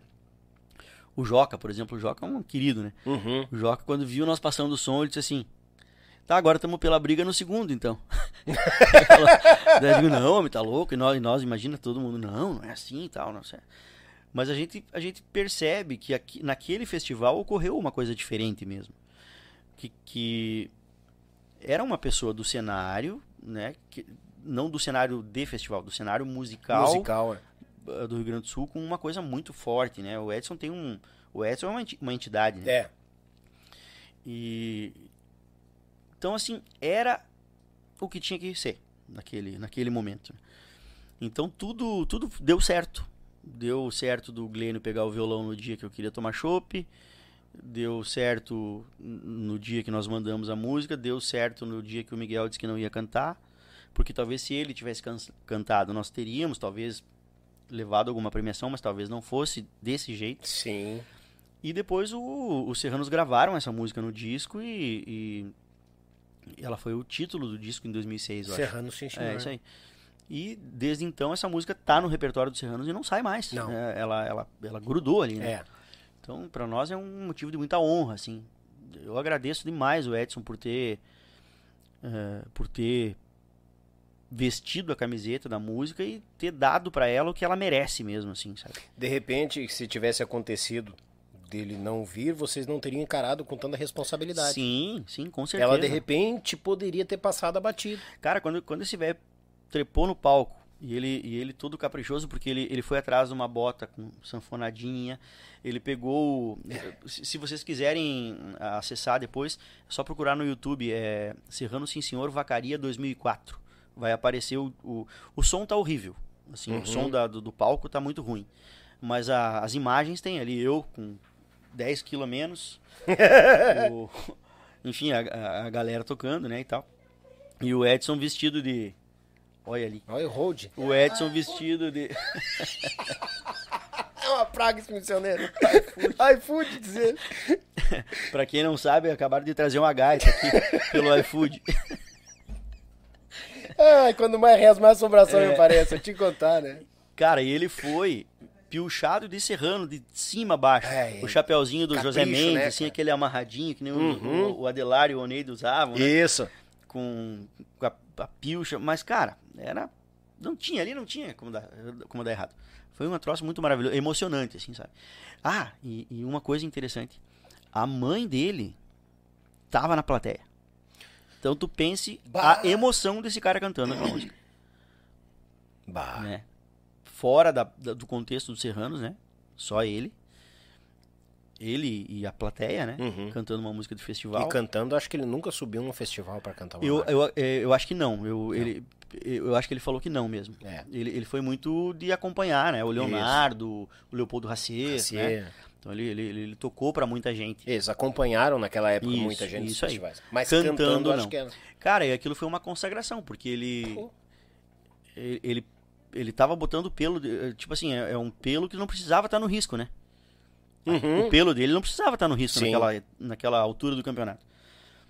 E ele botou o pelo dele no risco ali, mas deu tudo certo. Levamos o que tinha de premiação importante foi naquele dia. Não, e, legal. e- com certeza pra ele aceitar assim, ele viu que tinha tinha qualidade, tinha. E outra já de repente já tava até visando Sim. vem gravar no Serranos Ah, também, com né? certeza. Aquilo, a música já saiu dali pro disco. Tu É. imagina um outro grupo cantando essa música? Sim. É, não, a música parece, parece que foi feita pra ele. E justamente. E, e o Flori deu essa música pra ele há 15 anos atrás. Ele fez uma melodia e ele não gostou. Olha aí, Sim. cara. É, d- do, do momento em que nós compusemos ela, que foi em 2004, tu, tu vai aí 14 anos pra trás. Então isso aí foi em 90. É, 90? Uhum. década de 90. Foi quando ele deu a letra pro, pro Edson fazer. Ele deve ter pegado a letra, deve. Porque acontece muito com a gente, não sei se tu, é, tu também compõe, né? Hum, Ah, hum, hum, não muito. Não muito, mas ah, se, se você pegar uma letra e compuser alguma coisa que você não gostar, pra você sair daquela melodia depois é muito complicado. É, Você acaba voltando naquele. eh, Você não sai mais, né? é. Então, realmente, é- às vezes é melhor dar pra outro. Né? Ó, eu não consegui, faz outro. Uma cabeça completamente fresca. É. É, já aconteceu isso. já. É, é. Mas aquela deu tudo certo. O universo conspirou. Bom, em quantia, né? Aham. E é que nem a gente falou, é que tipo, a música já tinha procurado o Dr. Edson, vamos dizer assim, né? Já Sim. tinha chegado a ele, não tinha passado, retorno, rodeou, rodeou, rodeou, pum, caiu de novo. E aí foi a vez dela. Sim. Mas o, o Flori teve esse insight justamente porque ele deve ter ficado talvez um pouco chateado, né? Porque o, o, o Miguel, no, no- na véspera, assim, não vou. É, Vou arriscar lá em cima. Então, ligou e deu certo. ele atirou grande e Atirou acertou grande, grande. acertou. né? Deu bem certinho. Bicharia, bicharia. Jauro, quer registrar mais alguma coisa, algum assunto que eu não tenha comentado? Algum... Pois olha, É, Daniel, cara, eu é acho que a- gente foi falando tanta coisa, né? E Foi Sim. janelhando outros assuntos, É, né? e, eu acho que, que essas, eh, da forma natural como foi, É como foi essa a a prosa, é essa a ideia. Cara, que eu lembre, assim, que eu queira ter pensado em registrar, acho que não, né? Eu, eu, eu quero agradecer o, o convite por ter, capaz, por ter estado aqui, né? capaz. E agradecer aí os abraços de tantos amigos importantes, né? Tanta gente que, que eu admiro, que eu aprendi a, a ouvir, que eu aprendi ouvindo tocar, né? Uhum. e que fizeram parte dessa desse meu aprendizado, dessa minha trajetória. E, e hoje está podendo aqui ser valorizado também de, de, de uma forma muito carinhosa que tu, a Cláudia fizeram. Eu, tenho muito para agradecer. Porque a gente, a gente tem, tem a nossa história musical, mas muitas vezes a gente não sabe quanta gente acompanha ou quanta gente valoriza isso, né? É. E é bom para um pouco pro nosso ego, assim, para o nosso coração, É né? Pra bom, gente saber que a claro. gente tem uma tem uma, um espaço, uma história que a gente pode se orgulhar dela, vamos dizer assim. E né? po- poder ir contar ela de cima a baixo, né? Isso, isso Porque a gente sabe de alguns aí que não dá pra contar metade da história, porque senão tá feio pra cacete. né? aí. É, é verdade. Tem uns que é meio complicado falar da própria Sim, história, né? Sim, sim. É, nem todo mundo aproveita o trecho de uma forma legal, né? É, concordo. É. E, cara, eu vou te dizer assim, ó. Quem se sente honrado é a gente por te receber. Eu fico feliz. Grande músico, grande cordonista. E quando sair esse trabalho cantado, nós vamos assar. Eu quero assar uma carne lá, botar a mesa mais pra lá Ah, e quero aqui, ó. certeza. Aí a gente combina, de repente vem até o Amaro pra tocar um violão. Ah, eu vou, meu galo. Ah, ele vem. Vou, vou. Ele é ah, tá louco. Amarito, Deus livre. Com Cara, certeza. te agradeço de coração pela vinda. Eu que fico feliz, fico muito feliz. Fico feliz de ter dado certo, já veio dar uma... A Ana também agradece, passeou, Sim, deu Né? uma passeada, né? junta o útil ao agradável. com certeza. Que Deus abençoe vocês, que o Mando Nossa Senhora, independente de qualquer religião, o Mando Nossa Senhora proteja vocês na volta. E se Deus quiser, quando cruzar por aqui, quiser dar um chego, tomar um mate, assar um osso ali, nós temos Ah, aí, né? com certeza. Vai Estaremos um, aí, sim. Um prazer. E agora o iFood entregou uma gaita aí, vai sair? Pois é, vamos ter que Vai, vamos, coisa, né? vamos, vai. Não é, acho, vamos, vamos fazer. Não vou, não vou Hum. desrespeitar o meu amigo Luizinho, nem a pau, né? cara? Não, Deus livre, ainda mais que é a a Polina. Com todo respeito, enquanto vai se preparando, É, um, gurizada. é um instrumento. É, essa aí, né? Deus o livre. É a primeira vez que ela cruza a porta do rancho e entra pra cá. É que o pessoal, o pessoal Ele só me enrolava com a É cortona. que o pessoal espera que o som que sai na mão dele vai sair na mão de qualquer um, né? Ah, é começou, assim. né? Começou. Quer elogio, é? Quer elogio? É. Tá louco. Gurizada, enquanto o Jauro se, se apruma com a cordiona, eu quero mandar um abraço e agradecer a, a audiência de cada um de vocês. Já vou mandar um spoiler, gurizada. Quinta-feira, tá? Saul Jones com a gente aqui. Galo Velho da Audio Laser, muitas gravações na Audio Laser e lá no estúdio da City, muita história dos estúdios com o grande parceiro, amigo Saul Jones. Ele que cuidou do som do DVD de 30 anos dos mateadores. Lá eu conheci aquela figuraça e quinta-feira ele tá aqui falando as histórias dos estúdios. Tá, gurizada? Um abraço a Molino Alimentos, Web Rádio Pampa e Cordiona, meu Pago Sul e a Pense Madeira. Agradecer as mensagens, aos Pix, pessoal que está concorrendo à tábua e muito mais. E para finalizar, meu galo, antes de tudo, que o manto de Nossa Senhora proteja todos nós e até uma próxima, se Deus quiser. E com vocês, Jauro Guelém. Falamos tanto no Serrano Sim Senhor, vamos tracar ela, né? À vontade, meu galo. Essa vai em homenagem, então, ao meu querido irmão, Dr. Glênio Lemos Vieira, meu cunhado, e ao Flori. E a todo o pessoal do Quinteto Nativo.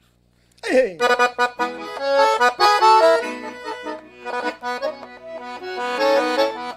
Venho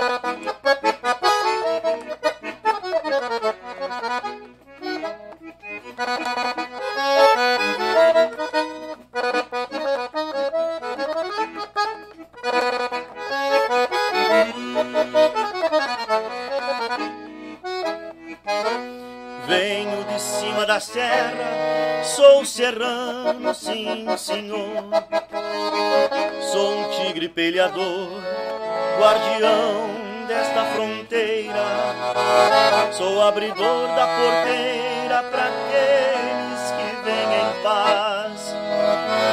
Sou posteiro e capataz da invernada brasileira.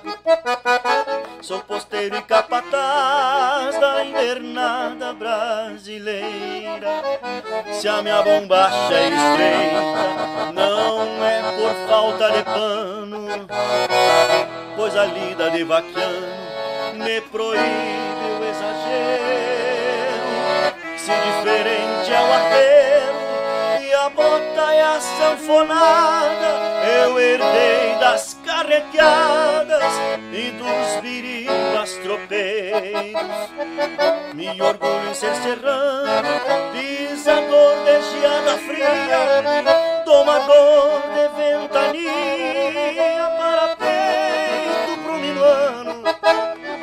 Sou taipeiro veterano, sapecador de pinhão, no mundo que é o meu galpão, sou monarca soberano. Me orgulho em ser serrano, pisador de geada fria, domador de ventania para peito. Sou taipeiro veterano, sapegador de pinhão. No mundo que é o meu galpão, soberano.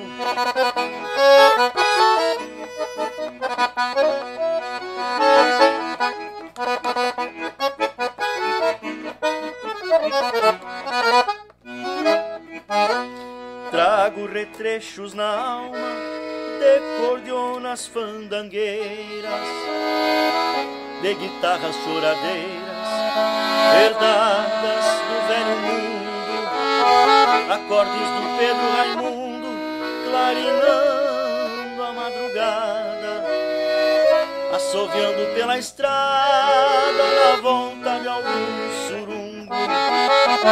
assoviando pela estrada na volta de algum surum, pra demarcar a divisa, plantei a velha bandeira, demarquei essa trincheira pra debater o invasor, sou eterno bombeador da pampa continentina, tive essa graça divina, ser serrano, sim, senhor.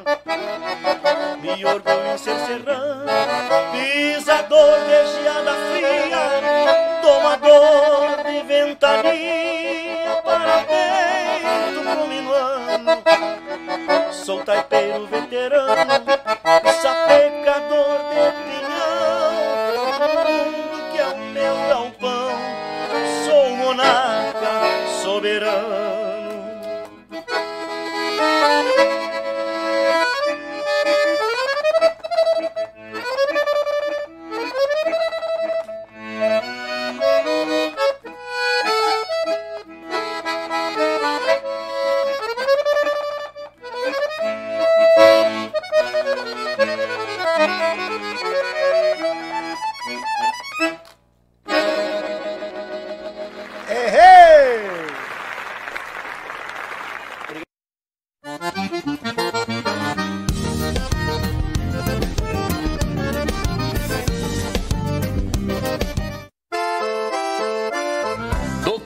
Churrasco, eles abrilhantam cada momento com uma peça especial. Feita em madeira nobre, com detalhes em resina, acabamento em óleo mineral e cera de abelha. Finalizada com polimento, a Pense Madeira traz seus produtos personalizados. Contato pelo Instagram e Facebook, arroba Pense Madeira, ou pelo fone 49999077433. Diga que você viu o comercial no canal Yuchê e ganhe um desconto de 5%. Pense nisso, pense Madeira.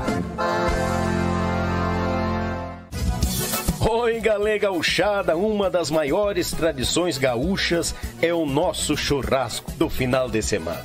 Mas sabemos que um bom acompanhamento tem o seu valor. E apresento aos amigos uma nova experiência pro teu churrasco, tchê. É o pão da Molino Alimentos. Tem pão de alho e pão de cebola. Te achega na LF Bebidas, na Avenida Itaculumi 1054, no bairro Barnabé, em Gravataí. O pão da Molino Alimentos é uma nova experiência pro teu churrasco, tchê!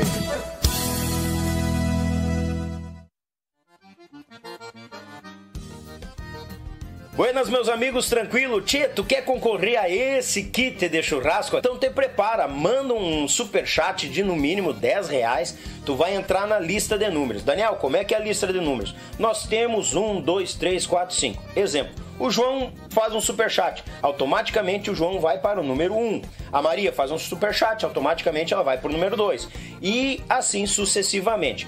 Ah, Daniel, 10 reais é muito barato, eu quero concorrer, quero ir mais além. Vamos dar um exemplo. O João faz um superchat de 20 pila. O João fica com o número 1 e o número 2. A Maria faz de superchat de 30 reais. Ela fica com o número 3, o número 4 e o número 5. E assim sucede. Daniel, mas eu vou pegar número muito junto, eu te acompanho. Bah, então faz o seguinte: num podcast tu faz de 10 pila, pega lá os números os primeiros números. Mais pra frente, tu faz outro superchat e pega outro, outro número mais no meio. Para não ficar muito reunido, o frete fica por conta do ganhador. Te prepara, faz aquele superchat e vamos botar, gurizada!